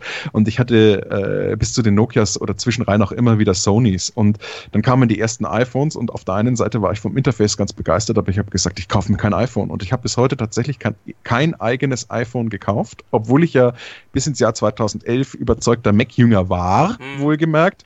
Ähm, weil die iPhones einfach technische Limitationen hatten, die selbst damals ein billiges Sony nicht hatte. So mein Lieblingsbeispiel war, du konntest irgendwie äh, bei jedem blöden Sony Ericsson Handy, äh, keine Ahnung, äh, ab 2005 on, irgendwie äh, ein USB-Kabel anklemmen und das war dann für dein Laptop letzten Endes einfach äh, ein UMTS-Modem. Out of the box. Ähm, ja, klar war die Frage, wie viel Datenrate hattest du, aber wenn du einen Laptop gehabt hast, egal ob PC oder Mac, du kamst mit deinem Handy irgendwie immer sinnvoll online. Das Mhm. war kein großes Thema. Ja. Das konnte Apple, glaube ich, erst, was weiß ich, ab dem iPhone 3S oder 3, ach, keine Ahnung was, also lange nicht. Mhm. Ja? Das war, äh, ähm, als die ersten äh, Nokias kamen, diese ersten äh, äh, flachen Dinger, die so ein bisschen in dem BlackBerry-Design daherkamen, die hatten sofort Tethering-Funktionen mit drin. Mhm. Ja? Hatten sofort ein UMTS-Modem mit drin und kosteten einen Bruchteil, waren robust, du konntest den Akku tauschen, du hast viele öselige Geschichten nicht gehabt, es war halt nicht so schick. Ja. Und das ist irgendwie so das, wo ich ganz ehrlich sage, äh, was bis heute verhindert hat, dass ich mir ein iPhone kaufe. Ähm, du hast beim iPhone äh, irgendwie den Komfort der Telefone, die Android-Telefone vor zwei Jahren hatten, äh, beim zweifachen Preis, beim dreifachen Preis. Mhm. Für mich war also wirklich, ich hatte, ich habe mir um die Jahrtausendwende den ersten, äh, ne, es war nicht der erste, es war der zweite, die zweite Generation iPod gekauft. Äh, die hatte noch Firewire-Anschluss, die hat über 1000 Euro gekostet, ja. Ähm, keine Ahnung was. Ich habe wirklich dieser Firma Apple viel, viel Geld in den Rachen geschmissen. Hatte den letzten äh, äh, G4er äh, Power Mac unterm Schreibtisch stellen, stehen, hatte, keine Ahnung, MacBooks und was weiß ich nicht alles. Nein, also Äh, sorry, du musst wieder schneiden, ja. Ähm, Moment. Ja, also, also viel Zeug. Entschuldigung, jetzt kommt die Nieserei. Ähm, also wirklich, wirklich dieser Firma viel Geld in den Rachen geworfen, aber das iPhone war, obwohl es immer so als, ich sag mal, das Telefon galt, für mich nie in Erwägung zu ziehen. Mhm. Ganz im Gegenteil. Ich habe jetzt irgendein Average Motorola Handy, äh, keine Ahnung, aus dem Black Friday Sale gezogen für mit, mit, mit Doppelkamera und ich weiß nicht, was nicht sonst noch allem für Spiel waren, für, keine Ahnung, 250 Euro und ich bin voll auf zufrieden und habe so das Gefühl, das macht irgendwie alles, was so ein 800 Euro iPhone macht, genauso gut. Ja, also äh, Monique ist ja jetzt ähm, seit neuestem zur Apple-Jüngerin konvertiert. Die kann damit sicher auch ein bisschen was dazu erzählen. Äh, naja, was mich bei Android-Geräten halt genervt hat und deswegen bin ich ja auch gewechselt, ähm, die Update-Sicherheit. Du kriegst du maximal zwei Jahre deine Sicherheitsupdates und dann ist vorbei. Wenn du es nicht routest, äh, bist du halt dann, musst du dann mehr oder weniger ein neues Gerät kaufen. Und Apple macht es halt anders. Da hat jetzt letztes Jahr das 5S noch ein Update auf das aktuelle iOS bekommen. Also Langlebigkeit haben sie dann doch wieder gegeben. Ja, aber erstens hält ja so lange die Hardware nicht und zweitens dann mal äh, äh, will Apple irgendwann neue Telefone verkaufen und deswegen äh, drosseln sie künstlich mit den Updates deine Prozessorleistung. Äh, das hast du sicher mitgekriegt, ne? Und dann muss ich sagen, ja, danke für genau gar nichts. Also ich kenne jemanden, der hat noch einen 5er mit einem aktuellen iOS, der ist wunschlos glücklich. Okay. Ja, ich denke, ich denk, Apple macht es seine Sachen schon immer ganz schick und hat ein paar wirklich ganz lustige Features mit drinnen äh, und, und ist von der Usability her auch, ich würde nicht sagen überragend, aber zumindest äh, äh, so hinreichend gut, dass man sich das echt ansehen kann, das ist ganz klar. Ähm, aber zu welchem Preis? Und die Hardware ist aus meiner Sicht jetzt auch nicht. Naja gut, also ich muss, ich muss sagen, einer der wirklichen Gründe, warum ich Apple äh, verlassen habe und auch nicht, also und auch nicht wiedergekehrt bin nach Oh, wann, wann, wann kam der erste Mac irgendwie ins Haus? Keine Ahnung. Das muss auch irgendwie, das waren, das war noch OS 6 Pink oder irgendwie sowas. Das müsste also um das Jahr 1997 oder 98 gewesen sein. Ähm, und bis 2011 habe ich es ausgehalten. Und der Grund, warum ich Apple wirklich den äh, Rücken gekehrt habe, war einfach, weil die Qualität der Hardware so wahnsinnig abgenommen hat und weil auch letzten Endes der Service von Apple immer, immer schlechter und arroganter geworden ist. Es liegt gar nicht einmal an dem iOS. Das iOS ist ein 30 Jahre altes Unix mit einer schicken GUI drauf und und dagegen ist im Kern überhaupt nichts Negatives zu sagen. Ganz im Gegenteil. Ähm, ich habe es immer genossen, äh, Mac-User zu sein, bis zu dem Zeitpunkt, wo sie eigentlich auf die Intel-Architektur gewechselt sind. Da ging das Elend los. Als sie noch die IBM oder Motorola Power-PCs hatten, hattest du irgendwie, was ist ich, eine Maschine mit nominell 1,2 Gigahertz und das Ding hat dir, äh, auch wenn schon leidlich antik war, gerendert ohne Ende schnell ähm, ähm, da konntest du jeden doppelt so teuren PC dagegen vergessen. Also das war einfach der Hammer. Und irgendwann äh, sind sie auf die Intel-Architektur umgestiegen und dann ist ihnen tatsächlich, ich sag mal, dieses, dieses, dieses Geschwindigkeitsplus, das der Mac früher einfach hatte, verloren gegangen. Dann sank irgendwann die Hardware Qualität. Dann wurden die Tastaturen äh, in dem, also das erste iBook hatte noch eine halbwegs ordentliche Tastatur und dann äh, wurde das immer schlechter. Dann kam das MacBook und dann war die Tastatur also schon irgendwie edgig und dann haben sie angefangen, sinnloserweise die Akkus fest zu, fest zu verbauen ähm, ähm, und haben da wirklich schlechte Batterien verbastelt und dann kamen die ersten äh, MagSafe-Netzteile und dann hast du an jedem zweiten MacBook irgendwie, keine Ahnung, einen abgefackelten MagSafe-Port äh, als Stromport gesehen und es wurde halt einfach immer elender. Und der iPod, da war dann irgendwie nach einem Jahr, was weiß ich, die Kopfhörerbuchse im Arsch und äh, keine Ahnung nicht was und äh, dann, dann, dann, dann fielen reihenweise die Displays bei den iPhones aus und, und, und, und, und, und, und, und du hast immer irgendwie, keine Ahnung, äh, untere Mittelklasse Hardware gekriegt und Premium-Klasse bezahlt. Und das hat mich irgendwann echt genervt. Also ich kann da ja gar nicht mitreden. Ähm, ich besitze keine Geräte mit angebissener Apfel. Ähm, ich habe mir immer überlegt, ob ich mir mal ähm, eins von diesen frühen Geräten zulege, aber das war auch schon, ist schon Jahre her, als es noch diese Röhrenteile gab mit dem komplett verbauten mit der komplett verbauten Hardware drin. Ich glaube, du weißt es. Ah. Ja, der erste iMac. Ja. Unser erster iMac, iMac DV400 mit DVD. Ich glaube nicht mal Rekorder, sondern äh, nur äh, Player stand äh, bei meiner Freundin noch in der Wohnküche. Ah. Ja, wo Display, Lautsprecher und so weiter in diesem spacigen Gehäuse äh, verbastelt waren. Den haben wir irgendwann auch verschenkt. Ja, das war ein cooler Rechner. Also wie gesagt, der stand jahrelang noch äh, bei uns in der Küche. Hm. Also das waren, ähm, jetzt hätte ich beinahe gesagt, ähm, Jonathan Ive Design. ja, also das, Das war ein kam Gerät, was mich auch angesprochen hat, wenn ich ganz ehrlich bin. Aber Äh, das, mir war es ja, damals ja. zu teuer. Ja, das, das ist richtig, klar. Das, und das war, das war noch so ein Gerät, wo du gesagt hast, da war die Hardware geil. Diese Lautsprecher haben halbwegs ordentlich geklungen, es war in Ordnung. Äh, dieses Laufwerk war unverwüstlich, dieser Monitor funktionierte Stunde um Stunde. Ey, wenn ich mir überlege, was ich dieses Gerät überhaupt angeraucht habe, ja, also äh, keine Ahnung, es war nicht tot zu kriegen, es war alles in einem Gerät. Es sah wirklich so aus, dass es eine Dame in ihrer Küche akzeptiert, ja, muss man auch dazu sagen. Ach, ja, Ja. das war, das war, ein, Ja. das war ein heißes Ding. Ähm, den gab es dann in diesem weißen Design auch irgendwann mal als iMac relativ günstig. Keine Ahnung, im Jahr so 2004 oder 2005. Das war auch noch ein super Rechner. Dann kamen die ersten iMacs, die waren von der Qualität auch noch ganz geil, aber dann ging es halt immer weiter bergab. Und äh, gut, ich bin aber auch wirklich ein echtes Fossil, was sowas betrifft. Äh, bei mir werkelt tatsächlich ein i5 äh, Rechner unterm Schreibtisch und ich habe einen ganz klassischen Bildschirm und eine Tastatur und eine Maus und bla. Ja, Mhm. also mein Hauptrechner ist kein Notebook. Und habe noch so ein kleines Notebook, ja, und was man halt so hat. Aber ich bin da wirklich ganz klassisch. Ich schätze es tatsächlich, einen Rechner zu haben, wo ich meine Komponenten noch selber austauschen kann. Und äh, diese, dieser Rechnermarkt bricht ja gerade völlig weg oder völlig ein. Mhm. Aber solange es solche Hardware zu haben ist, möchte ich die auch haben. Ich genieße das tatsächlich sehr, ein bisschen was selber dran machen zu können, einen Rechner aufrüsten zu können. Und so kriege ich auch wirklich lange Laufzeiten hin. Ähm, 2011 bin ich umgestiegen, nicht ganz ohne Not. Ich hatte damals einen Mac, der von heute auf morgen nach anderthalb Jahren äh, kaputt gegangen ist.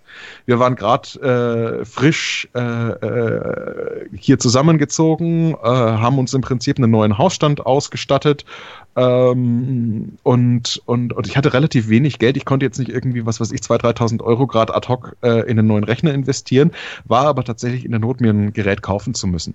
Und habe dann gedacht, okay, übergangsweise, was weiß ich, für die nächsten, für die nächsten paar Monate klickst du dir jetzt einfach einen billigen Windows-Rechner. Und habe damals bei einer Firma, Firma namens Computer Universe ähm, in der Not einen Windows-PC geklickt. Zum damaligen Zeitpunkt hatte ich auch noch ein MacBook. Ähm, und zwar war das ein ähm, ähm, ähm, Lenovo Think Center, hieß es, glaube ich. Was Mhm. weiß ich, mit einem Dual-Core-Prozessor und einer nicht besonders tollen Hardware. Und na, ich, ich muss die Geschichte anders erzählen. Also ich habe, also mein, mein, mein Mac ging ganz plötzlich kaputt und habe ich mir überlegt, Mensch, äh, was machst du? Und dann bin ich äh, halt auf Apple auf die Webseite gegangen und habe gesagt, äh, ich brauche jetzt einen neuen, äh, so einen neuen Power Mac für unter den Schreibtisch und dann kam irgendwie, keine Ahnung, es war 2011 wohlgemerkt, äh, keine Ahnung, kostet 2600 Euro. So eine Grundausstattung. Hab gedacht, kann es nicht sein. Bin dann irgendwie in den Education Store gegangen, da kostete noch 2300 Euro. Hab gedacht, kann es wieder nicht sein. Äh, bin ich in den österreichischen Education Store gegangen, kostete 1800 Euro oder sowas. Ja? Mhm. Ähm, ähm, habe ich gedacht, naja, findest, findest jemanden, äh, äh, der dir das Ding von Österreich rüberschickt, kein großes Thema, oder fährst mal nach Österreich und holst dir so einen Rechner. Ist kein Thema. Ja. Also auf jeden Fall, ich wollte keine 1800 Euro für einen Standardrechner ausgeben. Tastatur und Bildschirm und so weiter hatte ich ja alles. War soweit kein Thema. Ja, und dann habe ich gedacht, nee, 1800 Euro, sorry Leute, geht nicht. Und das war wirklich so das beste Angebot und die absolute Basisausstattung. Und dann bin ich eben ins Internet kurz gegangen ähm, und habe mir so überlegt, was für einen Rechner klickst du dir jetzt mit meinem Notebook? Ähm, das zum damaligen Zeitpunkt aber auch schon irgendeinen Treffer gehabt hat, frag mich nicht mehr, was da war, aber das war auch nicht wirklich äh, äh, übergangsmäßig sinnvoll zu nutzen. Und habe dann in der gleichen Hardware-Konfiguration eine Windows-Maschine gekauft, wie schon gesagt von Lenovo, die kostet 350 Euro. Mhm. Und dann habe ich gedacht, okay, den sauren Apfel beißte und habe diesen Rechner geklickt. Und dann kam also die erste Überraschung. Ich habe den nachmittags geklickt und am nächsten Morgen stand der da. Der wurde also im Nachtsprung von einem dieser Paketdienstleister einfach angeliefert. Habe den mit Kreditkarte gezahlt und bums war der da. Mhm. Die Apple-Jünger von damals kennen das noch. Du hast einen Rechner bestellt, dann wurde der irgendwie, keine Ahnung, äh, in Irland erst konfiguriert, dann wurde der zugeschickt und nach zwei bis drei Wochen hattest du deinen Rechner. Ja? Und da, okay, jemand stellt dir, obwohl du ihn nicht äh, im Mediamarkt gekauft hast, einen professionellen Bürorechner innerhalb von, keine Ahnung, zwölf Stunden vor die Haustür war mal so ein Erlebnis. Habe ich das Ding in Betrieb genommen, geguckt, was der so kann, habe mich ein bisschen mit diesem Windows 7 äh, vertraut gemacht, das ich heute noch sehr, sehr gerne benutze. Also ich benutze sowohl 7 als auch 10. 7 ist ja abgekündigt, aber ich finde Windows 7 erstaunlich stabil und gut. Unabhängig davon habe mich damit so ein bisschen vertraut gemacht und habe mir dann irgendwann eingestehen müssen, okay, es sieht nicht so schick aus, aber eigentlich fehlt dir ja gar nichts. Mhm. Und dann äh, ging es halt los ähm, dann wollte ich einen DVD, äh, einen, Blu-ray-Brenner haben für diese Maschine. Und dann konntest du halt einfach in den nächstbesten Laden latschen, musstest nicht irgendwo so im Regal für Sonderlinge gucken, sondern du nahmst halt einfach irgendwie für 80 Euro den nächstbesten Brenner vom Stapel, baust den schnell ein und das lief. Ich habe gedacht, ja, leck mich am Arsch. Dann kam irgendwann äh, das Bedürfnis, ja, man möchte, der hatte USB 2.0, USB 3 bin ich halt wieder, was weiß ich, zum nächsten, ich sag's das mal auf gut Deutsch gesagt, zum nächsten Türkenhöker gegangen und habe mir halt einfach Stadt irgendwie für 15 Euro so eine USB 3-Karte mitgenommen. Ja, also für, für, für wirklich, für wirklich Hartgeld. Hab das einfach in meinen Rechner geschoben, lief. Und so ging das weiter. Und du wirst es nicht glauben, dieser Rechner, den habe ich um die, äh, um die Jahreswende, Jahrtausendwende, bla bla, na, wenn wir schon historisch sind, nein, also die, habe ich um die Jahres, äh, die habe ich um die Jahreswende ähm, ähm, bis um die Jahreswende betrieben. Und jetzt habe ich dann gedacht, na gut, jetzt ist er wirklich langsam mal ein bisschen langsam. Jetzt habe ich mir einen anderen runtergestellt und zwar ein i5. Noch nicht mal ein i7 oder noch höher, weil der i5 tut. Mhm. Ja, also der hat auch nicht wirklich viel mehr gekostet. Ja, inzwischen kosten SSD, SSDs nichts mehr, also der ist auch verhältnismäßig flott. Absolut stressfrei.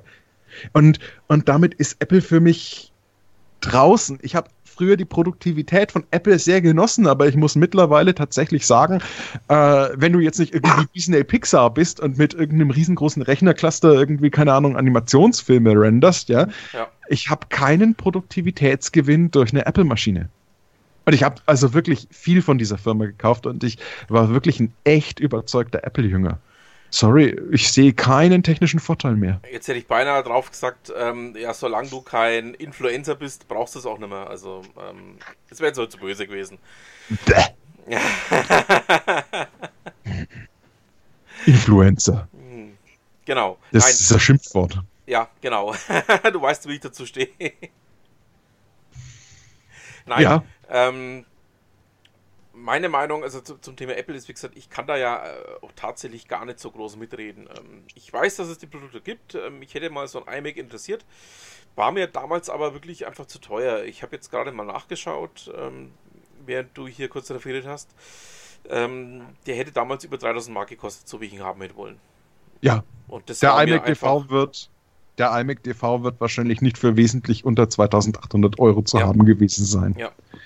Mit 400 Megahertz. Ja, und das war mir dann einfach wirklich zu teuer und ähm, ja, Ergebnis war, ich habe mir dann einen Peacock gekauft damals. Ähm, einen Peacock einen von Peacock. der Stalter von der Stalter Computer GmbH. So ist es, jawohl. Ach, oh, ja, kriegt der nächste alte Mann feuchte Augen, ja. Ja. Wie gesagt, wenn uns, wenn uns, wenn uns der Matze zuhört, ne, der äh, schreibt lauter böse Kommentare, das sage ich dir jetzt schon. einen Peacock. Genau, ähm, und der hat. Der erste IBM-Kompatible, den mein Papa gekauft hat, war tatsächlich ein Peacock. Erst danach kam der Compaq. Mhm. Ähm, und der hat es dann auch, ähm, ich glaube, vier oder fünf Jahre lang durchgehalten. Das äh, Tempo, was ich mit dem Rechner mehr gegangen bin. Ähm, ich gehöre ja zu den Menschen, die gerne auch mal Prozessoren übertakten, mit voller Absicht äh, übertakten ähm, weil sie einfach die Rechenleistung für irgendwelche speziellen Geschichten benötigt haben, damals zumindest. Heutzutage mache ich ja sowas nicht mehr. Ich bin ja auch schon jetzt ein bisschen gesetzter ähm, und man rechnet auf so langsam aber wie er möchte. Außerdem braucht man es auch nicht mehr. Nein, und heutzutage braucht man es auch gar nicht mehr, aber damals eben zum Zocken und für diverse, äh, diverse andere äh, Geschichten, die ich damals so mit dem Rechner gemacht habe, ähm, wie LAN-Netzwerke aufbauen und so ein Zeug, dafür musste man schon mal den, den, den auch ein bisschen übertakten damit das Ganze auch stabil und sauber lief. Und ähm, ja, War eine ziemlich geile Geschichte damals. Ähm, jetzt wäre ich beinahe sogar noch ein Stück weiter zurückgegangen. Ähm, ich erinnere mich an dir keinen Zwang an? diverse ähm, Diskussionen noch zu meiner Schulzeit, also sprich ähm, in den 90ern ähm, zum Thema, ja, was ist jetzt besser, der damals gerade erschienene ähm, AMD K7 oder aber der Pentium, ich glaube, das war der Pentium 2 damals gegen den Das K7. war der Pentium 2, aber ja. du hättest auch noch einen Cyrix haben können. Ja, aber an den hat keiner gedacht damals. Also es, es, gab damals in der Schule nur die Diskussion, ja, hast du jetzt einen, einen, einen P2 oder hast du einen K7 drin? Es gab keine ja. Diskussion. Ähm, Pentium 2 war dafür berühmt berüchtigt, dass er irgendwo einen Rechenfehler gehabt hat ähm, und dass alle irgendwann Angst gehabt haben, wenn dann irgendwelche Architekturbüros verwenden oder irgendwelche Statiker verwenden, dass dann irgendwelche Brücken oder Gebäude gleich einstürzen. Ähm, erinnert sich halt auch kein Mensch mehr dran, aber war damals so, ähm, dass die da also wirklich alle Angst gehabt haben. Ähm, und das Ganze hat damals auch für, für, für Intel ähm, recht große Konsequenzen gehabt, dass man einfach sagen musste, okay, hey Intel, was macht ihr da eigentlich? seid ihr das wahnsinns fette Beute? Ähm, schaut mal, was ihr da macht mit euren, mit euren Prozessoren. Aber gut, ähm, das war eine Geschichte, die ich auch noch unbedingt erzählen wollte heute. Weil wenn wir schon mal ja, bei so einem Thema sind, dann muss ich es auch mal raushauen. Ja, in, in Prozessorenkunde bin ich jetzt nicht so fit. Wie gesagt, bei, bei Apple musstest du nehmen, was es gab. Und es gab ja. halt welche von IBM und es gab halt welche von Motorola. Und sie waren eigentlich, glaube ich, beide, äh, beide relativ gut. Mhm. Ich wüsste jetzt, ich, ich, ich weiß, dass es da auch Leute gab, die gesagt haben, ja, IBM-CPU oder Motorola-CPU ist irgendwie besser, aber keine Ahnung was. Also das hat sich für mich nicht so wirklich ausgemacht oder gegeben. Du hattest eh nicht die Wahl, aber ich kann mich noch sehr gut an den Urschleim erinnern, erinnern insbesondere unter Gamern. Ähm, ähm, da war ja, da war ja tatsächlich äh, der AMD quasi Pflicht. Ja? Der war Pflicht, Und ja, der war bei uns Pflicht. Gibt es heute noch AMD-Prozessoren in größerer Stückzahl in freier Wildbahn? Ich weiß es gar nicht mehr. Ich weiß gar nicht, wie, wie ist denn das zurzeit? Was machen die eigentlich? Also ich kann mich noch erinnern, ähm, als, als wir noch so auf dem, auf dem 286er, 386er Trip waren, mhm. da hattest du irgendwie die Möglichkeit, AMD zu nehmen, Intel zu nehmen oder Cyrix zu nehmen. Ja. Und die Cyrix CPUs, die waren immer so ein bisschen verschrien, aber die, viele Leute hatten Cyrix, weil die billiger waren. Ich kann mich erinnern, Escom hat, glaube ich, serienweise günstige Rechner, also günstig war damals trotzdem irgendwie noch 2000 Mark, ja, aber hat, hat irgendwie Big Tower mit Cyrix CPU und was weiß ich nicht alles en masse verlötet, ja, so im Bundle. Das war, das war also wirklich der Hit. Ich glaube, ich hatte damals auch einen Cyrix, aber da war man ja noch irgendwo so in der, keine Ahnung, äh, äh, 25 oder 30 Megahertz-Ecke. Mhm. Und ähm, dann kam ja schon irgendwie, äh, keine Ahnung, der DX266 und erst dann kam ja der Pentium und dann kam ja der Pentium 2 und dann ging das alles so seinen We seine Wege bis zum Dual Core. Mhm. Ne, dann gab es den Pentium 3 und dann kam irgendwann schon der Dual Core und dann warst du irgendwann bei den Ice. Also das ist ja alles noch nicht so weit. Naja, doch, ist eigentlich schon weit weg, aber es hielt sich ja lange. Aber wie war das eigentlich mit AMD? Also ich kann mich erinnern, so bis 2005 oder sowas, da wollte man doch eigentlich immer AMD haben. Ja. Und eine, und eine Nvidia GeForce-Karte wollte man haben. Also im, im Gamer-Bereich gibt es nach wie vor ähm, die Präferenz zu AMD, muss man sagen. Ähm, das hat sich nicht geändert? Das hat sich nicht geändert, ja. Okay, ja. Also es, es gibt ganz, ganz viele Leute, die auch heutzutage noch auf AMD schwören, und zwar auf, auf die Radeon-Serie. Ähm, allerdings ähm, sind die meisten Leute, die ich in die Richtung kenne, ähm, auch Wasserkühler. Also die haben ihre Rechner umgebaut auf Wasserkühlung. Ähm, weil das Thema mit der Hitzeentwicklung ähm, nach wie vor ähm, ein, zumindest im Gaming-Bereich, ein, ein, relativ großes ist. Brauchst du heute für Gaming Wasserkühlung oder meinen die alle Bitcoins? Nein, Wasserkühlung. Ähm, und nicht Bitcoins. Also ich weiß, dass es Gamer sind. Okay, gut. Die anderen, die die Bitcoins generieren, ähm, also die, die meinen, ähm, die auf Wasser Ja, die hacken mir irgendwie meine Fritzbox und meinen dann irgendwie auf meiner Fritzbox mhm. irgendwie Bitcoins und ich wundere mich, warum das Scheißding so langsam ist. Nee, mhm. keine Ahnung, aber. Nee, ähm, ähm, weiß ich nicht. Also, ähm, meiner kenne ich fast keine. Also, ich, ich kenne zwei Leute, die meinen. Aber ähm, der eine hat sich eine kleine, eine kleine Serverfarm dafür gebaut und ähm, der hat aber auch, glaube ich, Wasserkühlung, wenn mir alles täuscht. Und beim anderen muss ich mal fragen, wenn ich ihn mal treffe. Ich glaube, das Thema ist auch rund ums Eck, was du meinen kannst, ist gemeint, ne? Ja, ja. Und, aber wie gesagt, die meisten AMDler, die ich kenne, ähm, die eben aus dem Gaming-Bereich kommen, verwenden nach wie vor Wasserkühlung, weil wohl, ähm, zumindest so die letzten Mutmaßungen, die mir gegenüber getroffen worden sind, ist einfach dafür sorgt, dass die AMDs als Mover laufen, also dass die einfach auch sauberer laufen. Ja. Also wie gesagt, AMD gibt es nach wie vor. Ähm, Radeon-Serie ist ähm, jetzt das aktuell heiße. Müsste der Radeon 7 sein, wenn mich nicht alles täuscht. Der jetzt aktuell ähm, draußen ist. Ich bin auch nicht mehr so hundertprozentig in dem ganzen Thema drin. Ich zocke ja auch nicht mehr. Ähm, ich bin ja auch bloß noch ganz normaler Anwender, wenn ich nicht gerade Podcasts mache.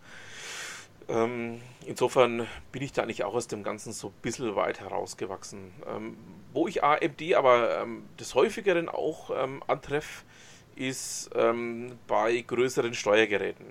Also wenn du zum Beispiel irgendwelche, ähm, irgendwelche Serverfarmen steuerst, die Steuergeräte sitzen meistens auf AMD-Prozessoren.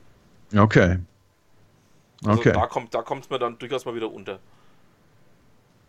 Also gut, aus dem Thema bin ich ja, bin ich ja inzwischen ziemlich raus äh, äh, und kann da jetzt eigentlich nur die, nur die Sicht des Consumers oder vielleicht im besten Falle noch des Prosumers irgendwo beschreiben. Mhm. Ja, ja, ich, ich meine, man, man muss sich aber mal einfach überlegen, wie das, wie das war. Heute nimmst du dir irgendwie einfach, keine Ahnung, ein Notebook vom Stapel und sagst, okay, das tut's mir die nächsten zwei, drei Jahre und mit ja. was hast du dich früher nicht alles beschäftigt und ja. Zeitschriften gelesen und Kumpels ja. gefragt. Ja, und dann war, und dann waren irgendwie die Prozessoren so ein Glaubenskrieg wie Canon, Nikon oder, äh, oder, oder, oder, oder Mercedes, BMW, keine Ahnung, oder BVB und Schalke oder irgendwie sowas, keine Ahnung. Also, also, also diese Glaubenskriege gibt es, glaube ich, so gar nicht mehr. Also, ähm, ja, also zumindest kriege ich es nicht mehr mit. Vielleicht bin ich auch einfach nur zu alt dafür mittlerweile, aber ähm, also. Ähm, aber ja, ich erinnere mich sehr deutlich an, an diese Zeiten, dass das so war, dass wir im, im Komet in Oberasbach standen ähm, nach der Schule ähm, und miteinander gefachsimpelt haben, werden wir uns was zu essen gekauft haben. Ähm, ja, welcher Prozessor jetzt der bessere ist in Kaufhäuser zu gehen, um zu zocken. Ja, das war früher auch. Na, ich war da gar nicht so mit dabei, weil Zocken mich nicht interessiert hat, aber ich kann mich erinnern, dann bist du in den Saturn gegangen mhm. und dann hattest du da irgendwie diese Säulen, wo Sony und Sega ihre Spielsachen da präsentiert hat ja. und dann waren irgendwie die Controller an solchen Metallarmen, die du so ein bisschen schwenken konntest und dann konntest du da irgendwie zocken und da waren immer Trauben von Leuten gehockt und haben gezockt. Diese Geschichten, dass irgendwelche Leute in Kaufhäusern auf dem C64er Disketten kopiert haben, die kenne ich so nicht mehr. Mhm. Ja, ja, dass die, was weiß ich, irgendwie bei Karstadt rein sind oder in die Kaufhalle rein sind und dann irgendwie in der Computerabteilung Disketten kopiert haben und die Verkäufer irgendwie ganz baff waren, was die Kids da machen und keine Ahnung hatten, was da ging. Die äh, kolportieren sich dann Leute, die noch ein Stückchen älter sind als ich, aber das kenne ich so nicht mehr. Aber tatsächlich, dass du irgendwo noch hingegangen bist zum Zocken oder wie wir es vorhin eben hatten, dass du irgendwo hingegangen bist, um in, ins Internet zu gehen. Mhm. Ja, ähm, ähm, das gab es tatsächlich noch. Ja. Und ich meine, man braucht ja bloß mal in diverse Stadtviertel reinzugucken. In all diesen Callshops sind auch noch Internet-Terminals und da sitzen auch noch Leute davor. Also richtig, äh, richtig. Spannende Geschichte. Ja. Also ich, ich kenne es vom, vom Nürnberger Hauptbahnhof, da gibt es ja auch zum Beispiel so, so einen Callshop. Ähm, als ich noch bei einem großen deutschen Logistikkonzern mit zwei Buchstaben gearbeitet habe, vor vielen, vielen Monaten, ähm, wenn ich da so des Nächtens ähm, entweder zum oder vom Dienst gekommen bin, hast du es auch ja. beobachten können, dass da die Leute drin saßen und ähm, dann hier entweder lustig irgendwas vor sich hingezockt haben oder aber irgendwelche anderen Sachen mitgemacht haben. Also das ist mir durchaus auch noch ein Begriff, ja. Ja, also Internetcafés, krass, ja. Ja, also gibt es nach wie vor ähm, ich weiß nicht, ob es ähm, immer noch diese, diese Schwämme in der Nürnberger Südstadt gibt für diesen Internetcafés. Naja, so, so, so diese Call-Shop-Internetcafé-Geschichten, mhm. äh, die dann, was weiß ich, über irgendwie, keine Ahnung, Calling Cards oder irgendwelche anderen komischen äh, äh IP-Uplinks dann in alle Erdteile dieser Welt mhm. irgendwelche ähm, ähm, Gespräche vermitteln. Das ist aber ein ganz komisches Universum aus SIM-Kartenhändler, Western Union, Geldverschiebungsbude, ähm, ähm, ähm, ähm Internetcafé, Call Shop und ich weiß nicht, äh, äh, äh, keine Wahrscheinlich Ahnung. im Nebenraum dann auch noch 5 Kilo Koks noch so zum Mitnehmen und so weiter. Ja, ja. Don't know. Das ist also wirklich ein, das ist ein, das ist ein, das ist ein Universum, das sich ja. mir also tatsächlich äh, völlig verschließt. Mhm. Aber das letzte Mal, dass ich tatsächlich in einem Internetcafé war, war oh, keine Ahnung, wahrscheinlich 2005 oder sowas, wo man eben noch nicht die Möglichkeit hatte, auf Google Maps oder sowas äh, sinnvoll online zuzugreifen, äh, wo ich wirklich in so, einen, äh, in so einen Shop in der Rotenburger Straße reingelatscht bin, weil ich eine Adresse brauchte, mhm. ja, und dann gefragt habe, hey, ist gerade jemand online, kann mal jemand gucken, irgendeiner feierte Google ab und hat gesagt, ja, freilich, das, sind, das ist die Adresse und ich so, danke, tschüss und bin losgefahren. Das war das letzte Mal, mhm. dass ich so einen Laden tatsächlich betreten habe. Ähm, ansonsten, man konnte sich ja immer irgendwie helfen. Es gab tatsächlich mal ein paar Tage, wo mein Internet daheim ausgefallen ist. Da konnte ich mir dann mit Freifunk behelfen, weil mhm. tatsächlich ein Nachbarn hier auch Freifunk hat oder hat. Ich glaube, der wohnt gar nicht mehr hier. Ähm, ähm, und ansonsten, wenn du unterwegs bist, hilfst du dir irgendwie mit deinem Handy weiter. Offline genau. zu sein, ist für mich ein relativ unbekanntes Gefühl tatsächlich.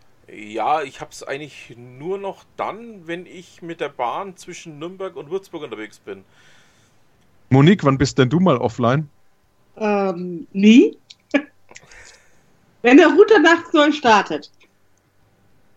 Wie lange dauert so ein Upconnect? 20 Sekunden.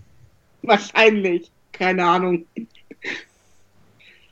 Also man merkt schon, wenn das Internet mal ausfällt, so wie abhängig man von dem Ganzen dann doch wieder ist. Online-Banking, Netflix und was man sonst so alles online erledigt. Musik hören. Ja, ich überlege gerade, was würde passieren, wenn hier jetzt mal für einen Monat kein Internet ginge. Wir hätten Fernsehen über SAT oder auch DVB-T. Man hätte genug Schallplatten, CDs, Radio hätte man. Ähm, DVDs wären auch noch aus. Vielleicht auch sogar noch eine Handvoll Blu-rays. Und ja, damit käme man wahrscheinlich so halbwegs über die Runden. Bücher gibt es zuhauf. Ich wollte gerade sagen, Bücher gibt es ja auch noch. Auch keine Kindle-Bücher, sondern tatsächlich so toter Baum zwischen Leinen. sowas besitze ich auch noch. Ja, also keine Ahnung, man käme schon rum. Ja, also rum käme So für eine Zeit. Ja, aber äh, Michi, ich habe aber ich habe kein ja auch nicht mit anderen vergleichen, weil wir sind ja auch beide schon alt, also oder ja. ja. Ja, aber jetzt, ich hätte zum Beispiel kein Telefonbuch mehr im Haus. Als ich Beispiel. Bitte? Ich auch nicht, aber dafür gäbe es wahrscheinlich noch die Auskunft. Ja, für 1,99 pro Minute und dann lässt du dich zu den gleichen Kosten weitervermitteln. Herzlichen Dank. Theoretisch ginge es. Ja, theoretisch ginge es. Man könnte sich auch eine Zeitung kaufen. Also ich habe die Zeitung auch als E-Paper, ganz klar, ne? Weil was brauchst du da toten Baum? Ähm, aber man könnte eine Zeitung kaufen. Man könnte im Pressehaus anrufen und sagen, schickt die Zeitung als Papier. Könnte man, ja.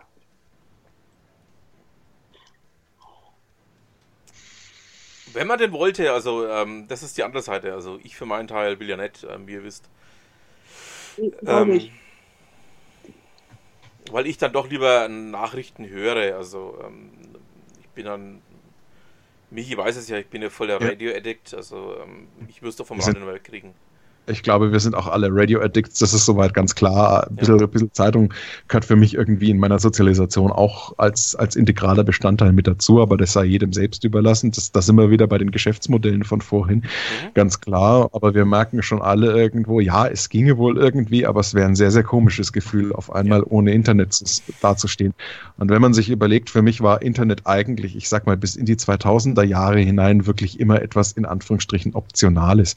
Nicht, nicht bloß bis in die die 2000er Jahre hinein. Ich habe mir sehr gut überlegt, wenn ich mich ins Internet eingewählt habe, dann wollte ich was losschicken an E-Mail. Äh, manchmal habe ich die sogar, äh, um Kosten zu sparen, in Word vorformuliert oder beziehungsweise ich kann mich noch erinnern, in meiner ersten eigenen Wohnung, da hatte ich dann ein DSL-Modem, das hatte einen Ein- und Ausschalter und wenn ich ins Internet gegangen bin, habe ich das Modem eingeschaltet. Ja? Und wenn ich dann wieder rausgegangen bin, habe ich den ganzen Kram auch wieder runtergefahren und ausgeschaltet. Das lief also auch nicht einfach so durch. Ähm, kann mich an Zeiten erinnern, äh, ja, da hattest du wirklich ganz konkret gewusst, was du an Informationen haben willst, bist ins Internet gegangen, hast dir das geholt und hast es dann wieder ausgeschaltet. Also, dass man so viel Zeit irgendwie im Internet verpimmelt, das ist auch irgendwie erst in den letzten zehn Jahren passiert, habe ich so das Gefühl. Mhm. Mhm. Ja, also ich kenne ja auch noch die Zeiten, als man ähm, durchaus noch das Modem ausgeschalten hat, ähm, auch am, am, Schalter ausgeschalten hat, ähm, einfach auch weil man Angst gehabt hat, ähm, wenn ich nicht da bin, vielleicht wählt sich dann irgendeiner auf mein Modem ein oder ähnliches. Ähm, ja, ähm, es scheint also wirklich so auch der Zeitgeist der letzten zehn Jahre zu sein, was du da beschreibst. Ja, richtig. Sehe ich auch so. Äh, offline und so. Als ich damals von zu Hause hierher gezogen bin, äh, hatte ich extra 1 und 1 als Pro weitergewählt, weil die ähm, ein Starterpaket hatten mit einem UMTS-Stick, den du hinten in den Router reingesteckt hattest, um online zu sein. Ich hatte keine Lust, da sechs Wochen auf den Internetzugang zu laden. okay. Das hat aber erstaunlich gut funktioniert. Also ich hatte eine ganz normale Festnetznummer, die hat funktioniert. Äh, damals war es noch Watch Ever, das hat auch prima funktioniert. Also es lief. Wann bin ich ausgezogen? 2002. Ähm, dann war ich ein Jahr in der WG und in der ersten eigenen Wohnung ähm, hat es, wie du gesagt hast, irgendwie keine Ahnung, die ersten sechs Wochen gedauert, äh, äh, bis die Deutsche Telekom tatsächlich die Telefonleitung, die analoge geschaltet hat und dann war da auch DSL mit dabei und in diesen sechs Wochen konnte man sich, ja, keine Ahnung, irgendwie trotzdem behelfen. Also diese Zeit habe ich gut, aber da haben wir eigentlich den ganzen Abend Party gemacht, da gab es eigentlich auch nicht wirklich den Bedarf, ständig im Internet zu sein. Ähm, und da hat man dann halt keine Ahnung, wenn man Unterhaltung wollte, den Fernseher angemacht, Radio gehört, Platten gehört, keine Ahnung, VHS-Videos geguckt, was es halt so gab. Ähm, ja, es, es wäre eigentlich mal eine ganz spannende. Ich bin kein großer Freund von diesem Digital Detox, weil ich mir denke, damit lügt man sich in die eigene Tasche. Gut, dann legst du dein Smartphone öfter zur Seite und gehst am Abend nicht mehr, ähm, nicht mehr mit dem Rechner, äh, kein, also, also hockst vielleicht nicht mehr vom Rechner oder vom Tablet. Das ist ganz klar. Aber trotzdem bedienst du auf deinem Fernseher die Mediathek oder nutzt Netflix oder irgendwie sowas, nutzt irgendeinen mit dem Internet assoziierten Dienst oder hörst Webradio oder hörst irgendwie, keine Ahnung, Spotify oder sowas. Es ist kein echtes Digital Detoxen. Digital Detox wäre tatsächlich, wenn du, wenn du, ich sag mal, komplett nutz, netzunabhängig arbeiten würdest. Und wer will das schon? Ja, also ich fühle mich nicht intoxiniert, wenn ich zum Beispiel, keine Ahnung, äh, den, den Status meines DHL-Pakets tracken kann. Macht für mich keinen Sinn. Ja. Ähm, aber nichtsdestotrotz, man kann sich schon wirklich überlegen, wie viel Zeit verbringe ich. Aber auf der anderen Seite, es macht das Leben in vielerlei Hinsicht ja kurzweilig und angenehm. Ein kleines Beispiel. Ich habe kurz bevor wir mit dem Podcast gestartet haben, nochmal schnell mein Bücherregal ausgemistet und habe da eine große Handvoll Bücher äh, rausgehauen und auf Twitter geschrieben, hey, ähm, da und da habe ich das und das Buch, habe die fotografiert, das sind eigentlich ganz coole Sachen, wer will denn was haben und äh, muss mal kurz reingucken. Ich glaube, ein Teil davon ist schon weg. Mhm. Also insofern das, das, das ist eine Art von, von, von, von Nachhaltigkeit, von Weiternutzen, äh, äh, von nicht mit Geld hinterlegter Ökonomie, die, die geil funktioniert. Ja, also es, es gibt Teile, wo es ganz gut funktioniert. Und es gibt natürlich auch eBay Kleinanzeigen. ja, aber selbst mit eBay Kleinanzeigen habe ich noch nicht mal wirklich die ganz, ganz schlechten Erfahrungen. Okay.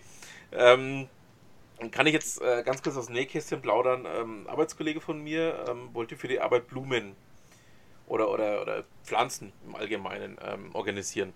Hat auf eBay Kleinanzeigen geschaut, ähm, hat sich dann da was rausgesucht gehabt, ähm, ist mit demjenigen handelseinig geworden, ähm, wollte hinfahren, wollte die Pflanzen abholen, kommt dort an und dann meinte der so, naja, der andere war jetzt schneller als er. Ja, okay, gut, gut. Solche, solche komischen Typen hast du immer ja. wieder. Hatten, ja. wir, hatten wir bei nebenan.de, da hat jemand ein äh, Fahrrad verkauft, da hat meine Partnerin gesagt, ja, das hätte ich gerne, das Fahrrad nehme ich, äh, keine Ahnung, was willst du haben? 60 Euro, 80 Euro, 100 Euro. Ja, und als du dann da standst, hat er gesagt, nö, jetzt hat schon ein anderer, der war halt einfach schneller. Äh, äh, first come, first serve. Auch wenn du es ausgemacht hast, ja, solche Pappnasen hast du immer auf der einen Seite. Auf mhm. der anderen Seite, wir haben einen alten Röhrenfernseher gehabt, der ging noch, ist jetzt auch schon viele Jahre her. Ähm, ähm, ich hätte ihn runterbuckeln müssen, dann hättest du ein funktions funktionsfähiges Gerät irgendwie auf den Schrottplatz gefahren, ja, oder, oder zum Sperrmüll gehauen.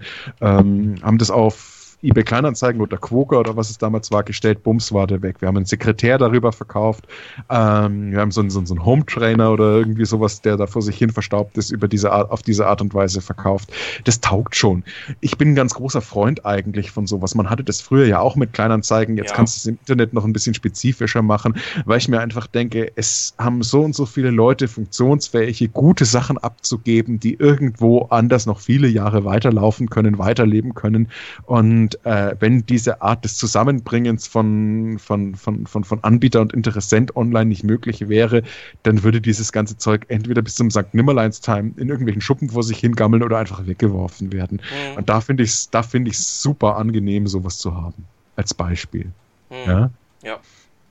Ähm, ähm, man hat interessante Leute übers Internet kennengelernt. Das, das, das denke ich, wird niemand von uns in Abrede stellen. Äh, ja, das Internet kann auch manchmal sehr nervig und enervierend sein, das ist ganz klar. Aber Ja. ich glaube, wenn man eine gute Balance hält zwischen den analogen Kulturtechniken, die wir ja durchaus auch noch, ich sag mal, von der Pike auf gelernt haben und den Richtig. neuzeitlichen, diesen neuzeitlichen neuen Medien, wie schon gesagt, klingt wirklich so, wie wenn du beim Fernsehmeier jetzt irgendwie den VHS-Rekorder rausträgst in den Video 2000-Rekorder, ja. Ähm, ne, Radio und Fernsehen ist neue Medien. Ja, in den 1950er Jahren war Fernsehen vielleicht neu, Radio schon nicht mehr so wirklich. Also, ne, aber ja, oder, oder, oder, das war auch das, wo ich, wo ich, wo ich, wo ich mich da so scheckig gelacht habe, als das noch nicht irgendwie, keine Ahnung, äh, wie das jetzt heute heißt, ARD, Deutschlandfunk, bla bla, äh, keine Ahnung, Gebühreneintreibungszentrale, sondern noch GEZ hieß, ja. Da wurde dann sozusagen von einem Computer als neuartiges Rundfunkgerät gesprochen. Mhm. Ja, also ich mache mit dem Ding ja so ziemlich genau alles, ja, aber eines nicht, nämlich Rundfunk. Ja. ja. Also insofern. Bitte? Aber du könntest. Damit bin ich nicht ganz, damit bin ich bis heute, ehrlich gesagt, mit dieser Rechtsauffassung bin ich bis heute nicht ganz einverstanden. Ähm, ich bin ehrlich gesagt auch mit dieser, mit dieser Rechtsauffassung. Ich bin, ich bin ein großer Freund der Rundfunkgebühr, weil ich denke, wir haben einen wirklich hervorragenden öffentlich-rechtlichen Rundfunk, der uns allen äh, äh, Sendungen gibt, die ein hoher Gewinn sind. Und ich glaube tatsächlich, eine Demokratie braucht sowas und eine Demokratie braucht es auch in der Ausbaustufe.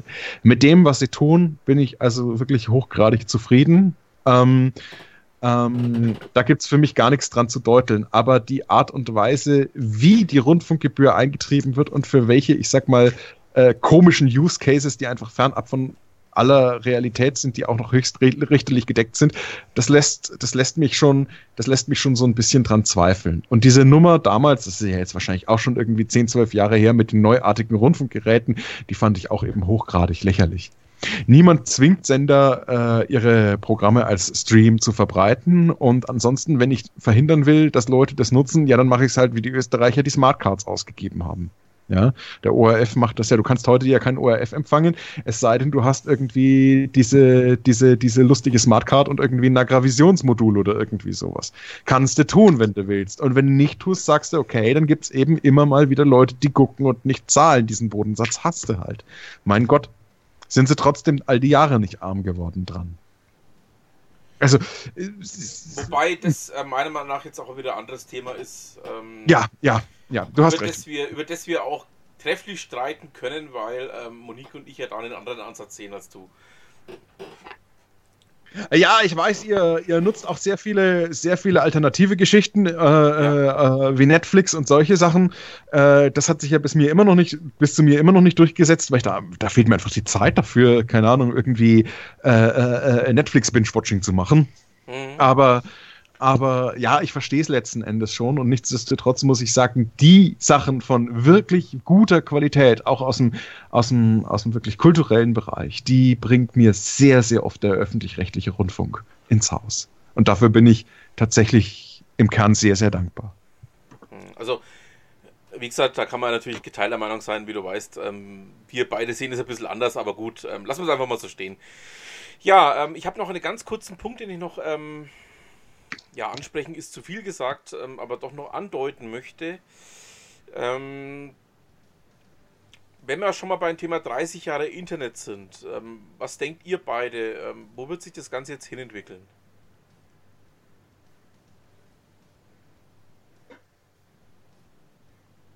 Hm. hm.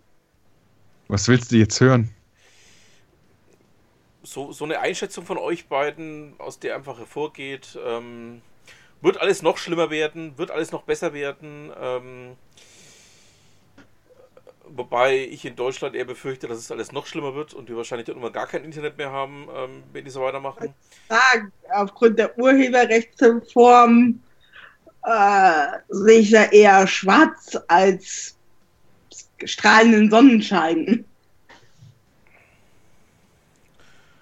Und ähm, aber wie, wie seht ihr das? Ähm, ja, jetzt mal von vom Unterhaltungspunkt her abgekoppelt ähm, wird oder was werden wir die nächsten 30 Jahre erleben, also was, was das Thema Internet angeht. Um es mal sozusagen, jetzt haben wir ja 30 Jahre, mal die nächsten 30 Jahre vorangedacht, ähm, was werden wir erleben, was wird das Internet uns bringen, was wird es uns nicht bringen.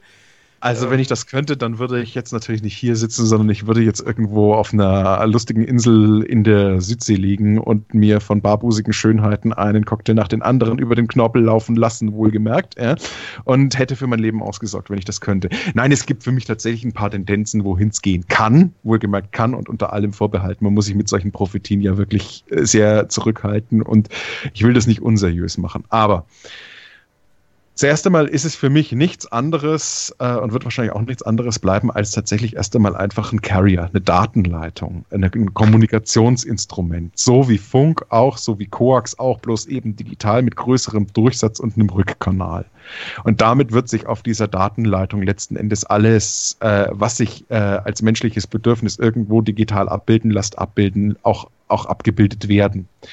Ähm, ich gehe tatsächlich davon aus, dass irgendwann mal in jedem Haushalt Internet so zur Verfügung steht, wie heute vielleicht Kabelfernsehen oder, oder, oder, oder Satellitenempfang oder irgendwie sowas. Also, dass das einfach ein absoluter Standard ist. Ich kann mir tatsächlich vorstellen, dass viele terrestrische Angebote verschwinden und aufs Web umgelegt werden. Ich kann mir auch vorstellen, dass tatsächlich Fernsehen irgendwann nur noch IP-basiert läuft halte ich für sehr, sehr schwierig, weil äh, damit das Internet je weniger redundant es aufgebaut ist, immer zu einer noch kritischeren Infrastruktur wird. Und es ist mir an manchen Punkten dafür, wie wenig redundant Internet inzwischen aufgebaut ist, tatsächlich schon zu kritisch.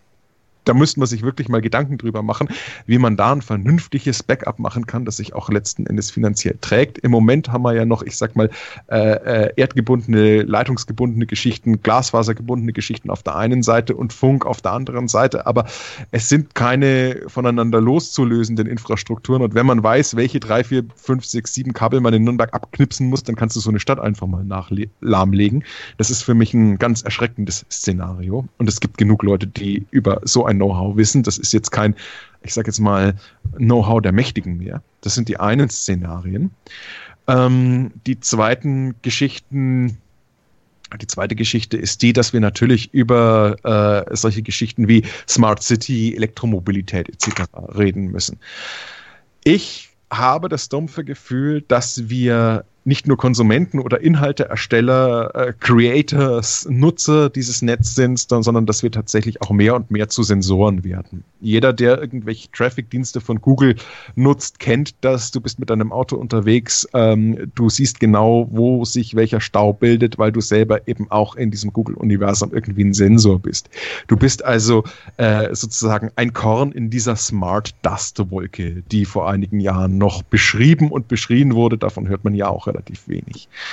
Ähm, ein bisschen ähm, weggekommen sind wir auch, weil es einfach unpopulär ist von diesem Big Data-Ding, von schlauer Datenanalyse und von Industrie 4.0 ähm, hin zum IoT und über das IoT jetzt zur KI oder AI für Artificial Intelligence. Ich sehe echte künstliche Intelligenz, ehrlich gesagt, noch nicht. Ja? Mhm. Ähm, ich sehe, dass wir in zunehmendem Maße Datenmengen bearbeiten können, aber das, das, das, die Frage, wohin das führt, ja, zu einem, zu einem gläserneren Bürger auf jeden Fall, aber dass es irgendetwas gesellschaftlich Sinnstiftendes gibt, damit, das kann ich nicht sehen. Ähm, zumindest noch nicht in dem Umfang. Ich sehe auf der anderen Seite aber auch nicht, dass die Maschinen irgendwann das Denken übernehmen und äh, dann, keine Ahnung, die Weltherrschaft übernehmen. Außer man ist in der FDP. Da ist jeder dumme Taschenrechner wahrscheinlich äh, äh, schlauer als ein FDPler, aber egal. Ähm, also, also wo, wo, wo, werden, wo werden wir in 30 Jahren stehen? Äh, technisch wesentlich integrierter als jetzt, wahrscheinlich auch mit vielen Smart Home Geschichten und Steuerungen. Wir werden vielleicht dastehen, dass wir unseren Verkehr inzwischen komplett digital steuern werden. Möglicherweise wird das Fahren auch ein Stück weit autonomer. Ob es tatsächlich komplett autonom sein kann, weiß ich nicht. Ähm, wir wissen auf jeden Fall jetzt, dass man jedem x-beliebigen Gegenstand eine IP-Adresse zuordnen kann und ihn miteinander vernetzen kann. Das wird neue Herausforderungen hinsichtlich der Absicherung geben und ich bin ziemlich überzeugt, dass das in den nächsten Jahren eine Gegenbewegung ähm, provozieren wird von Menschen, die bestimmte Lebensbereiche mehr und mehr vom Internet loskoppeln. Ich sehe gerade noch einen gegen, gegenläufigen Trend. Ähm, wir versuchen gerade alles, was irgendwie digitalisierbar ist, zu digitalisieren. Wir holen uns Alexa-Lautsprecher, wir holen uns Haushaltsgeräte, die vernetzt sind, äh, wir holen uns Fernsehgeräte, die Mediatheken können und Netflix implementieren. Wir holen uns Autos, die mit Google, wo das, wo das Bordsystem mit Google connected ist ähm, und haben einen SOS-Knopf irgendwie oberhalb des ähm, ähm, des Rückspiegels angebracht, der irgendwie, keine Ahnung, mit einer SIM-Karte verbunden ist. Und ich glaube, es wird Leute geben, die genau diesen Gegenpol nutzen und äh, ich sag mal, so eine Art, ich sag mal, archaischere, äh, ja, oder anachron, archaisch ist falsch, aber so eine Art anachronistischere Lebensweise bevorzugen, also bestimmte Lebensbereiche tatsächlich aus diesem Digitalen ausgrenzen. Und ich glaube auch, dass das für unsere Zufriedenheit und für unser individuelles Glück eine ganz gute Strategie sein kann, denn mit all dieser Digitalisierung wächst natürlich auch Komplexität. Und diese Komplexität sei es jetzt beruflich oder privat zu beherrschen, äh, kostet einfach irgendwann viel Kraft, viel Zeit, viel Brainpower, wenn man so möchte. Und das kann ganz angenehm sein, mal ein bisschen runterzufahren und weniger komplex zu arbeiten. Und alles, da sind wir vielleicht wieder im Rückgriff bei dem, was wir schon gesagt haben, alles, was ich verstehe und durchschaue, äh, macht mir irgendwo ein Stück weit Spaß. Und ich erlebe das tatsächlich bei mir an ganz kleinen Geschichten, dass ich sage, ich kaufe mir mal nicht irgendwie äh, einen Download-Code oder ich höre mir Musik bei Spotify an, sondern ich lege eine Schallplatte auf. Ähm, ich genieße es urplötzlich einfach mal wieder ein gebundenes Buch in der Hand zu haben und nicht mit dem Kindle zu lesen. Oder äh, wenn ich irgendwo unterwegs bin und es wird mir eine Zeitung gegeben oder ich kaufe unterwegs eine Zeitung, finde ich auch das Rascheln von Papier und den Geruch von Druckerschwärze angenehm. Mhm. Ähm, es gibt so manche Geschichten, ähm, ich habe ich hab nach wie vor zum Beispiel ein altmodisches ISDN und ich behalte es so lange, bis ich es mir abschalten, weil ich es einfach für unglaublich stabil empfinde. Und an diesem alten ISDN hängt tatsächlich zum Beispiel noch ein Anrufbeantworter, der eine Tonbandkassette drinnen hat. Ich habe es, glaube ich, schon mal erzählt. Das ist also wirklich ein ganz anachronistisches Stück Technik, das immer noch läuft. Das kriegst du, glaube ich, auch nicht kaputt. Und warum schätze ich dieses Ding? Ich hatte vorher digitale Anrufbeantworter oder Systemanrufbeantworter und Voiceboxen, die haben irgendwie, keine Ahnung, regelmäßig irgendwelche Messages verschmissen, durcheinander sortiert, vergessen, keine Ahnung. Das Tonband vergisst dann, wenn es zerschlissen ist. Vorher habe ich es ausgewechselt. Mhm. Ähm, es gibt so viele Geschichten. Ich habe viel, viel online geshoppt und ich genieße es jetzt tatsächlich, äh, in einen lokalen Fachhandel zurückzukehren, Beratung zu bekommen und zum Teil mit attraktiven Preisen äh, und dafür trotzdem Dinge sehen zu können. Ich kaufe kaum mehr Klamotten online, weil ich sie im Laden anprobieren möchte und so weiter und so fort. Also ich denke, es wird eine Gegenbewegung geben hin zu mehr analogem Real Life. Wobei das habe es, glaube ich, auch schon mal in einem der letzten Sendungen erwähnt, ähm, Real Life für mich eigentlich kein Begriff ist, äh, denn auch wenn ich im Internet irgendwie mich aufhalte oder mit Leuten online kommuniziere, dann ist es ja trotzdem ein reales Leben. Aber ich will ja. damit sagen, äh, sich tatsächlich von digitalen Dingen loszulösen, auf der einen Seite. Und auf der anderen Seite muss ich ganz ehrlich sagen, komplett möchte ich es nicht machen. Ich empfinde es als großen Gewinn, dieses Smartphone zu haben. Mhm. Und warum sollte ich es liegen lassen? Also es gab Situationen, da habe ich es mal im Büro vergessen und erst am nächsten Tag wieder bekommen oder keine Ahnung was. Da hatte ich dann irgendwie kein, äh, äh, kein, kein Internet und das war schon auch okay, aber ich glaube, für die Dauer fühlt sich's komisch an. Oh ja. Weil man, wie gesagt, doch relativ auch darauf angewiesen ist, weil man viele Sachen auch einfach online erledigt. Also, wie ich, ich habe zum Beispiel keine Filialbank mehr, ich mache das alles online. Wenn da das Internet ausfällt, dann habe ich ein kleines Problem. Ja, okay. Gut. Das wollen die ja auch. Filiale ist teuer. Aber Filiale kann für manche Leute halt auch echt Sinn machen. Ja, es ist schon schwierig, wenn sie weg ist. Ja? Im Prinzip, du kannst dir viele Dinge online shoppen, aber es rentiert sich doch nicht. Ja, es ist diese, diese ich, ich, manchmal, manchmal brauche ich nicht die volle Preistransparenz, sondern man, man, manchmal brauche ich jemanden, der wirklich mit Erfahrung sagt, dieses und jenes möchtest du in der und der Situation haben. Ja, äh, lass es 2,50 teurer sein. Interessiert mich das? Ja, also äh, ich, ich sehe es schon ähnlich. Ähm, ich bin nach wie vor ähm, Kunde einer Filialbank, aber ähm, bei mir hat es weniger was mit ähm, Bequemlichkeit oder nicht Bequemlichkeit zu tun, sondern einfach mit dem Sicherheitsaspekt, dass ich einfach sage, okay, ähm, es gibt nach wie vor kein wirklich sicheres ähm, Zahlungsverfahren, das man gar nicht knacken kann. Und insofern bin ich jemand, der tatsächlich noch totes Holz in einen Briefkasten bei einer Filialbank wirft. Und das würde ich wahrscheinlich genauso machen, wenn meine Filialbank nicht seit, äh, keine Ahnung, 30 Jahren auf dem flachen Land ist. Also, hm. ähm, ich verstehe es. Ja. Ich verstehe es. Und es gibt so manche anderen Geschichten, die ich gerne, die ich gerne tatsächlich persönlich habe.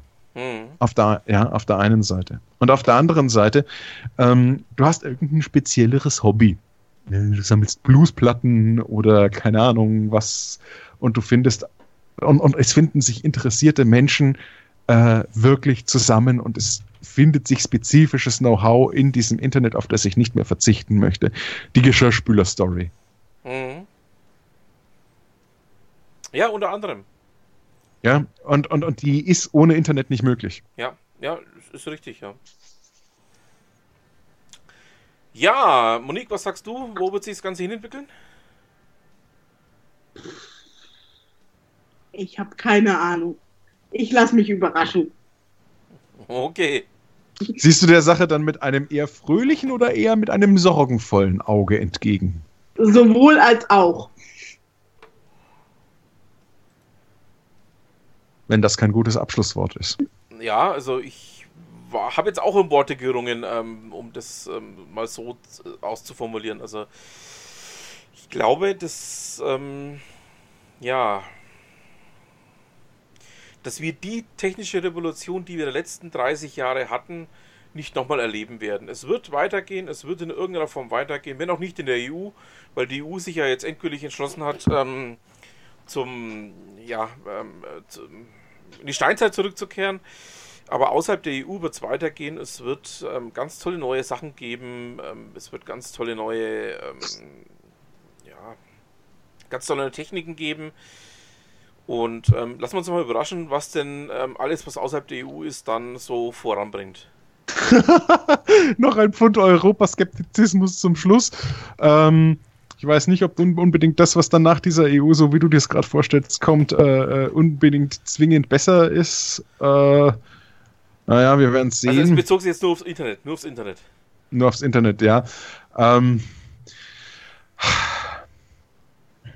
das, das, das, das, da muss ich, also ich, ich, ich denke jetzt, Monique hat das, das, das richtige Schlusswort schon gesprochen, mhm. aber da muss ich auch noch ganz kurz einhaken und, zwar, und, und sagen, es ist ja genau dieser Schmarrn. Es gibt doch kein Europa im Internet, es gibt doch keine Nationen im Internet, sondern es gibt unterschiedliche Sprachen, aber im Kern ist es doch wurscht, so wie du gesagt hast, ich weiß nicht, wer war das, Twitch oder irgendein anderer Dienst, ja, keine Ahnung, wenn mir irgendeiner, wo mein Server steht, äh, ein Land oder irgendeine, keine Ahnung, äh, Administration dort auf den Sack geht, wo mein Server steht, dann ziehe ich den Server halt einfach einfach um und gut ist. Und das kann ich inzwischen gapless machen. Und da muss ich nicht vor Ort sein, sondern wenn es mir nicht passt, dann, ähm, keine Ahnung, buche ich mich in, bei irgendeinem Dienstleister an. Egal, ob das jetzt irgendwie die Amazon Cloud in den USA ist oder irgendein, keine Ahnung, Average-Dienstleister in Tuvalu. Es ist völlig wurscht. Ja. Und dann kann ich versuchen, das Internet zu zensieren und dann baut jemand was, was ich, keine Ahnung, sowas wie, wie, wie, wie dieses Onion Web oder was, was halt so gerne als Dark Web bezeichnet wird, so um Tor herum. Und wenn Tor dann verboten wird, ja, wie willst du denn Tor verbieten? So ein Unsinn, ja. Äh, dann baut halt einfach der Nächste irgendwie dann einen hübschen Workaround drum. Und das kannst du nicht irgendwie platt machen und künstlich hinkriegen und wenn YouTube zensiert wird, dann laden halt irgendwie, keine Ahnung, alle Leute ihren, was weiß ich, normalen Content auf irgendeinen anderen Dienstleister hoch, der woanders sitzt und ach, was weiß ich, da wird jeder, es wird komplexer. Und man muss einsehen, Eigentlich dass. ein VPN-Tunnel in die USA und schon äh, kann Europa mit seiner mit seinem Upload-Filter äh, gucken, wo sie sind. Die Frage ist halt einfach bloß, ob du den VPN überhaupt brauchst, weil ich habe zurzeit so ein bisschen das Gefühl, das ist so ein bisschen das Hase- und Igel-Spiel, ja. Und wenn irgendwie, keine Ahnung, jemand losläuft und sagt, ich mache hier Upload-Filter, hast du deinen Content woanders hin verlagert und dann sagen die Leute, ich bin all hier, ja. Das, so, so, so migrieren sich Plattformen. Ähm, ja, ähm, äh, grundsätzlich hast du da schon recht. Nur sehe ich halt einfach das Thema. Ähm, man darf da auch die Bequemlichkeit der Leute nicht vergessen. Und es ähm, wird nicht jeder ähm, für sich sagen, jo, dann ähm, baue ich mir einen VPN-Tunnel auf oder ähnliches. Gut, viele werden dann einfach ähm, sagen, okay, mache ich trotzdem, aber man darf bei sowas einfach auch die Bequemlichkeit der Leute nicht außer Acht lassen. Und ähm, es wird halt einfach, oder äh, anders formuliert, ähm, ich, ich glaube, und das ist äh, ein Stück weit auch meine Überzeugung, dass sich da innerhalb der Ja, aber EU das- das- das- einige, das ist- einige wirklich ins Fleisch geschnitten haben und zwar so richtig heftig. Das ist doch das Ding. Ich bin, ich bin, ich, äh, sagen wir mal das mit dem VPN-Tunnel, ja. Ich bin jetzt ein ganz normaler Internet-Provider, ne? so wie die Telekom, vielleicht ein kleinerer. Und muss mir überlegen, wenn ich nicht irgendwie ständig die Preisabwärtsspirale mitmachen muss, welchen Service biete ich meinen Leuten, damit die Bock auf mich haben, ne? Und dann haue ich halt diesen VPN-Tunnel einfach als Average-Standardprodukt mit rein. So. Das ist genau die gleiche Geschichte wie, wenn du in den frühen 1990er Jahren oder, oder Mitte der 1990er Jahre ins Internet gehen wolltest, dann musstest du irgendwie beherrschen, keine Ahnung, wie man, was weiß ich, äh, RS232-Schnittstellen bedient und darauf Telnet ausführt. Sonst kamst du nicht online. Wenn du heute bestimmte Content-Sachen haben willst, dann musst du dir ein VPN klicken. Das kostet ein paar Groschen und geht eigentlich out of the box, dieses Programm zu installieren. Und in dem Moment, in dem du feststellst, es gibt irgendwie eine, eine, eine, eine kritische Masse, die Bock hat auf VPN, kommt irgendein Provider daher und sagt, mein VPN ist Bestandteil meines Angebots, äh, hier bitte klicken. Und dann hast du irgendwie, was weiß ich, statt dem DECT-Button oder dem WLAN-Button auf deiner Fritzbox oder auf deinem Router halt den VPN-Button und bums, wirst du geroutet und fertig. Ja? Ähm, und dann kommt irgendein schlauer Heichtel da, keine Ahnung, und will ein Gesetz dagegen erlassen und dann wird dagegen geklagt und dann sind zehn Jahre ins Land gegangen und so lange hast du dann VPN verkauft. Ist doch cool.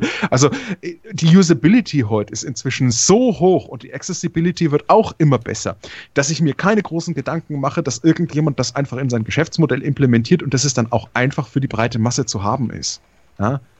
Ähm, ähm, wenn ich mich so zurückerinnere, wann habe ich YouTube irgendwie wahrgenommen als interessanten Dienst? 2004 vielleicht oder sowas. Wenn du da YouTube auf dem Fernseher haben wolltest, äh, dann musstest du ordentlich mit deiner, mit deiner Grafikkarte basteln und keine Ahnung, Kabel schmeißen und was weiß ich nicht alles. Und dann hatte das nicht die Auflösung und Zeug und war.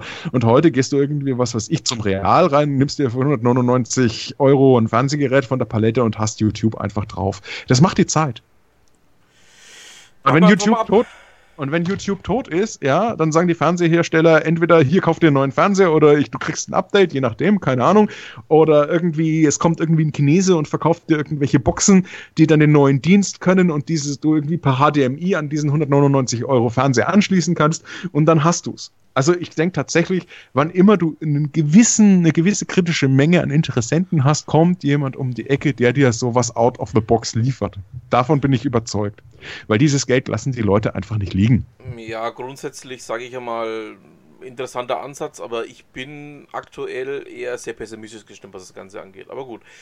Ja, sa- einigen wir uns einfach drauf, es bleibt spannend, was da passiert. Ähm, ja, lassen wir uns mal überraschen. So wie du? Genau. Und ähm, wir hören uns ja dann, ich sage jetzt mal, in Kürze wieder. Ich weiß zwar noch nicht genau wann, aber so lange wird es nicht dauern. Wir Es wird ein Sicherheit- interessantes Thema sich finden, ja. Wir haben definitiv wieder irgendwas Interessantes gefunden dann, ja. Genau. Ja, ich möchte mich noch ganz herzlich bei Monique und bei Michi bedanken. für diese kurzweiligen, ja doch wieder über zwei Stunden. Ich frage mich langsam. ich frage mich auch, wer sich das bis zum Ende anhören soll. Nein, ich wollte sagen, ich frage mich langsam, ähm, ob wir die drei Stunden knacken. Beim nächsten Mal. Schauen wir mal. Jawohl, also dann, vielen Dank. Ihr habt euch wohl und für alle, die bis hierhin ausgehalten haben, meine tiefste Respektsbekundung und ja, eine gute Zeit. Auch von mir. Bis zum nächsten Mal. Wir sind ja noch nicht am Ende meines kleinen Podcasters hier. Ihr wisst ja, ein ganz wichtiger Bestandteil fehlt natürlich noch. Es geht um den Beitrag von Ute Mündlein. Ja, ähm, es war ja lange, lange still jetzt ähm, bei ihr, eben durch die Würzburg Web Week, durch die Vorbereitungen dazu, durch die viele, viele Arbeit, durch dieses wahnsinnige, überwältigende, ähm, ja, was sie da auf die Beine gestellt hat, zusammen mit ihren Kollegen.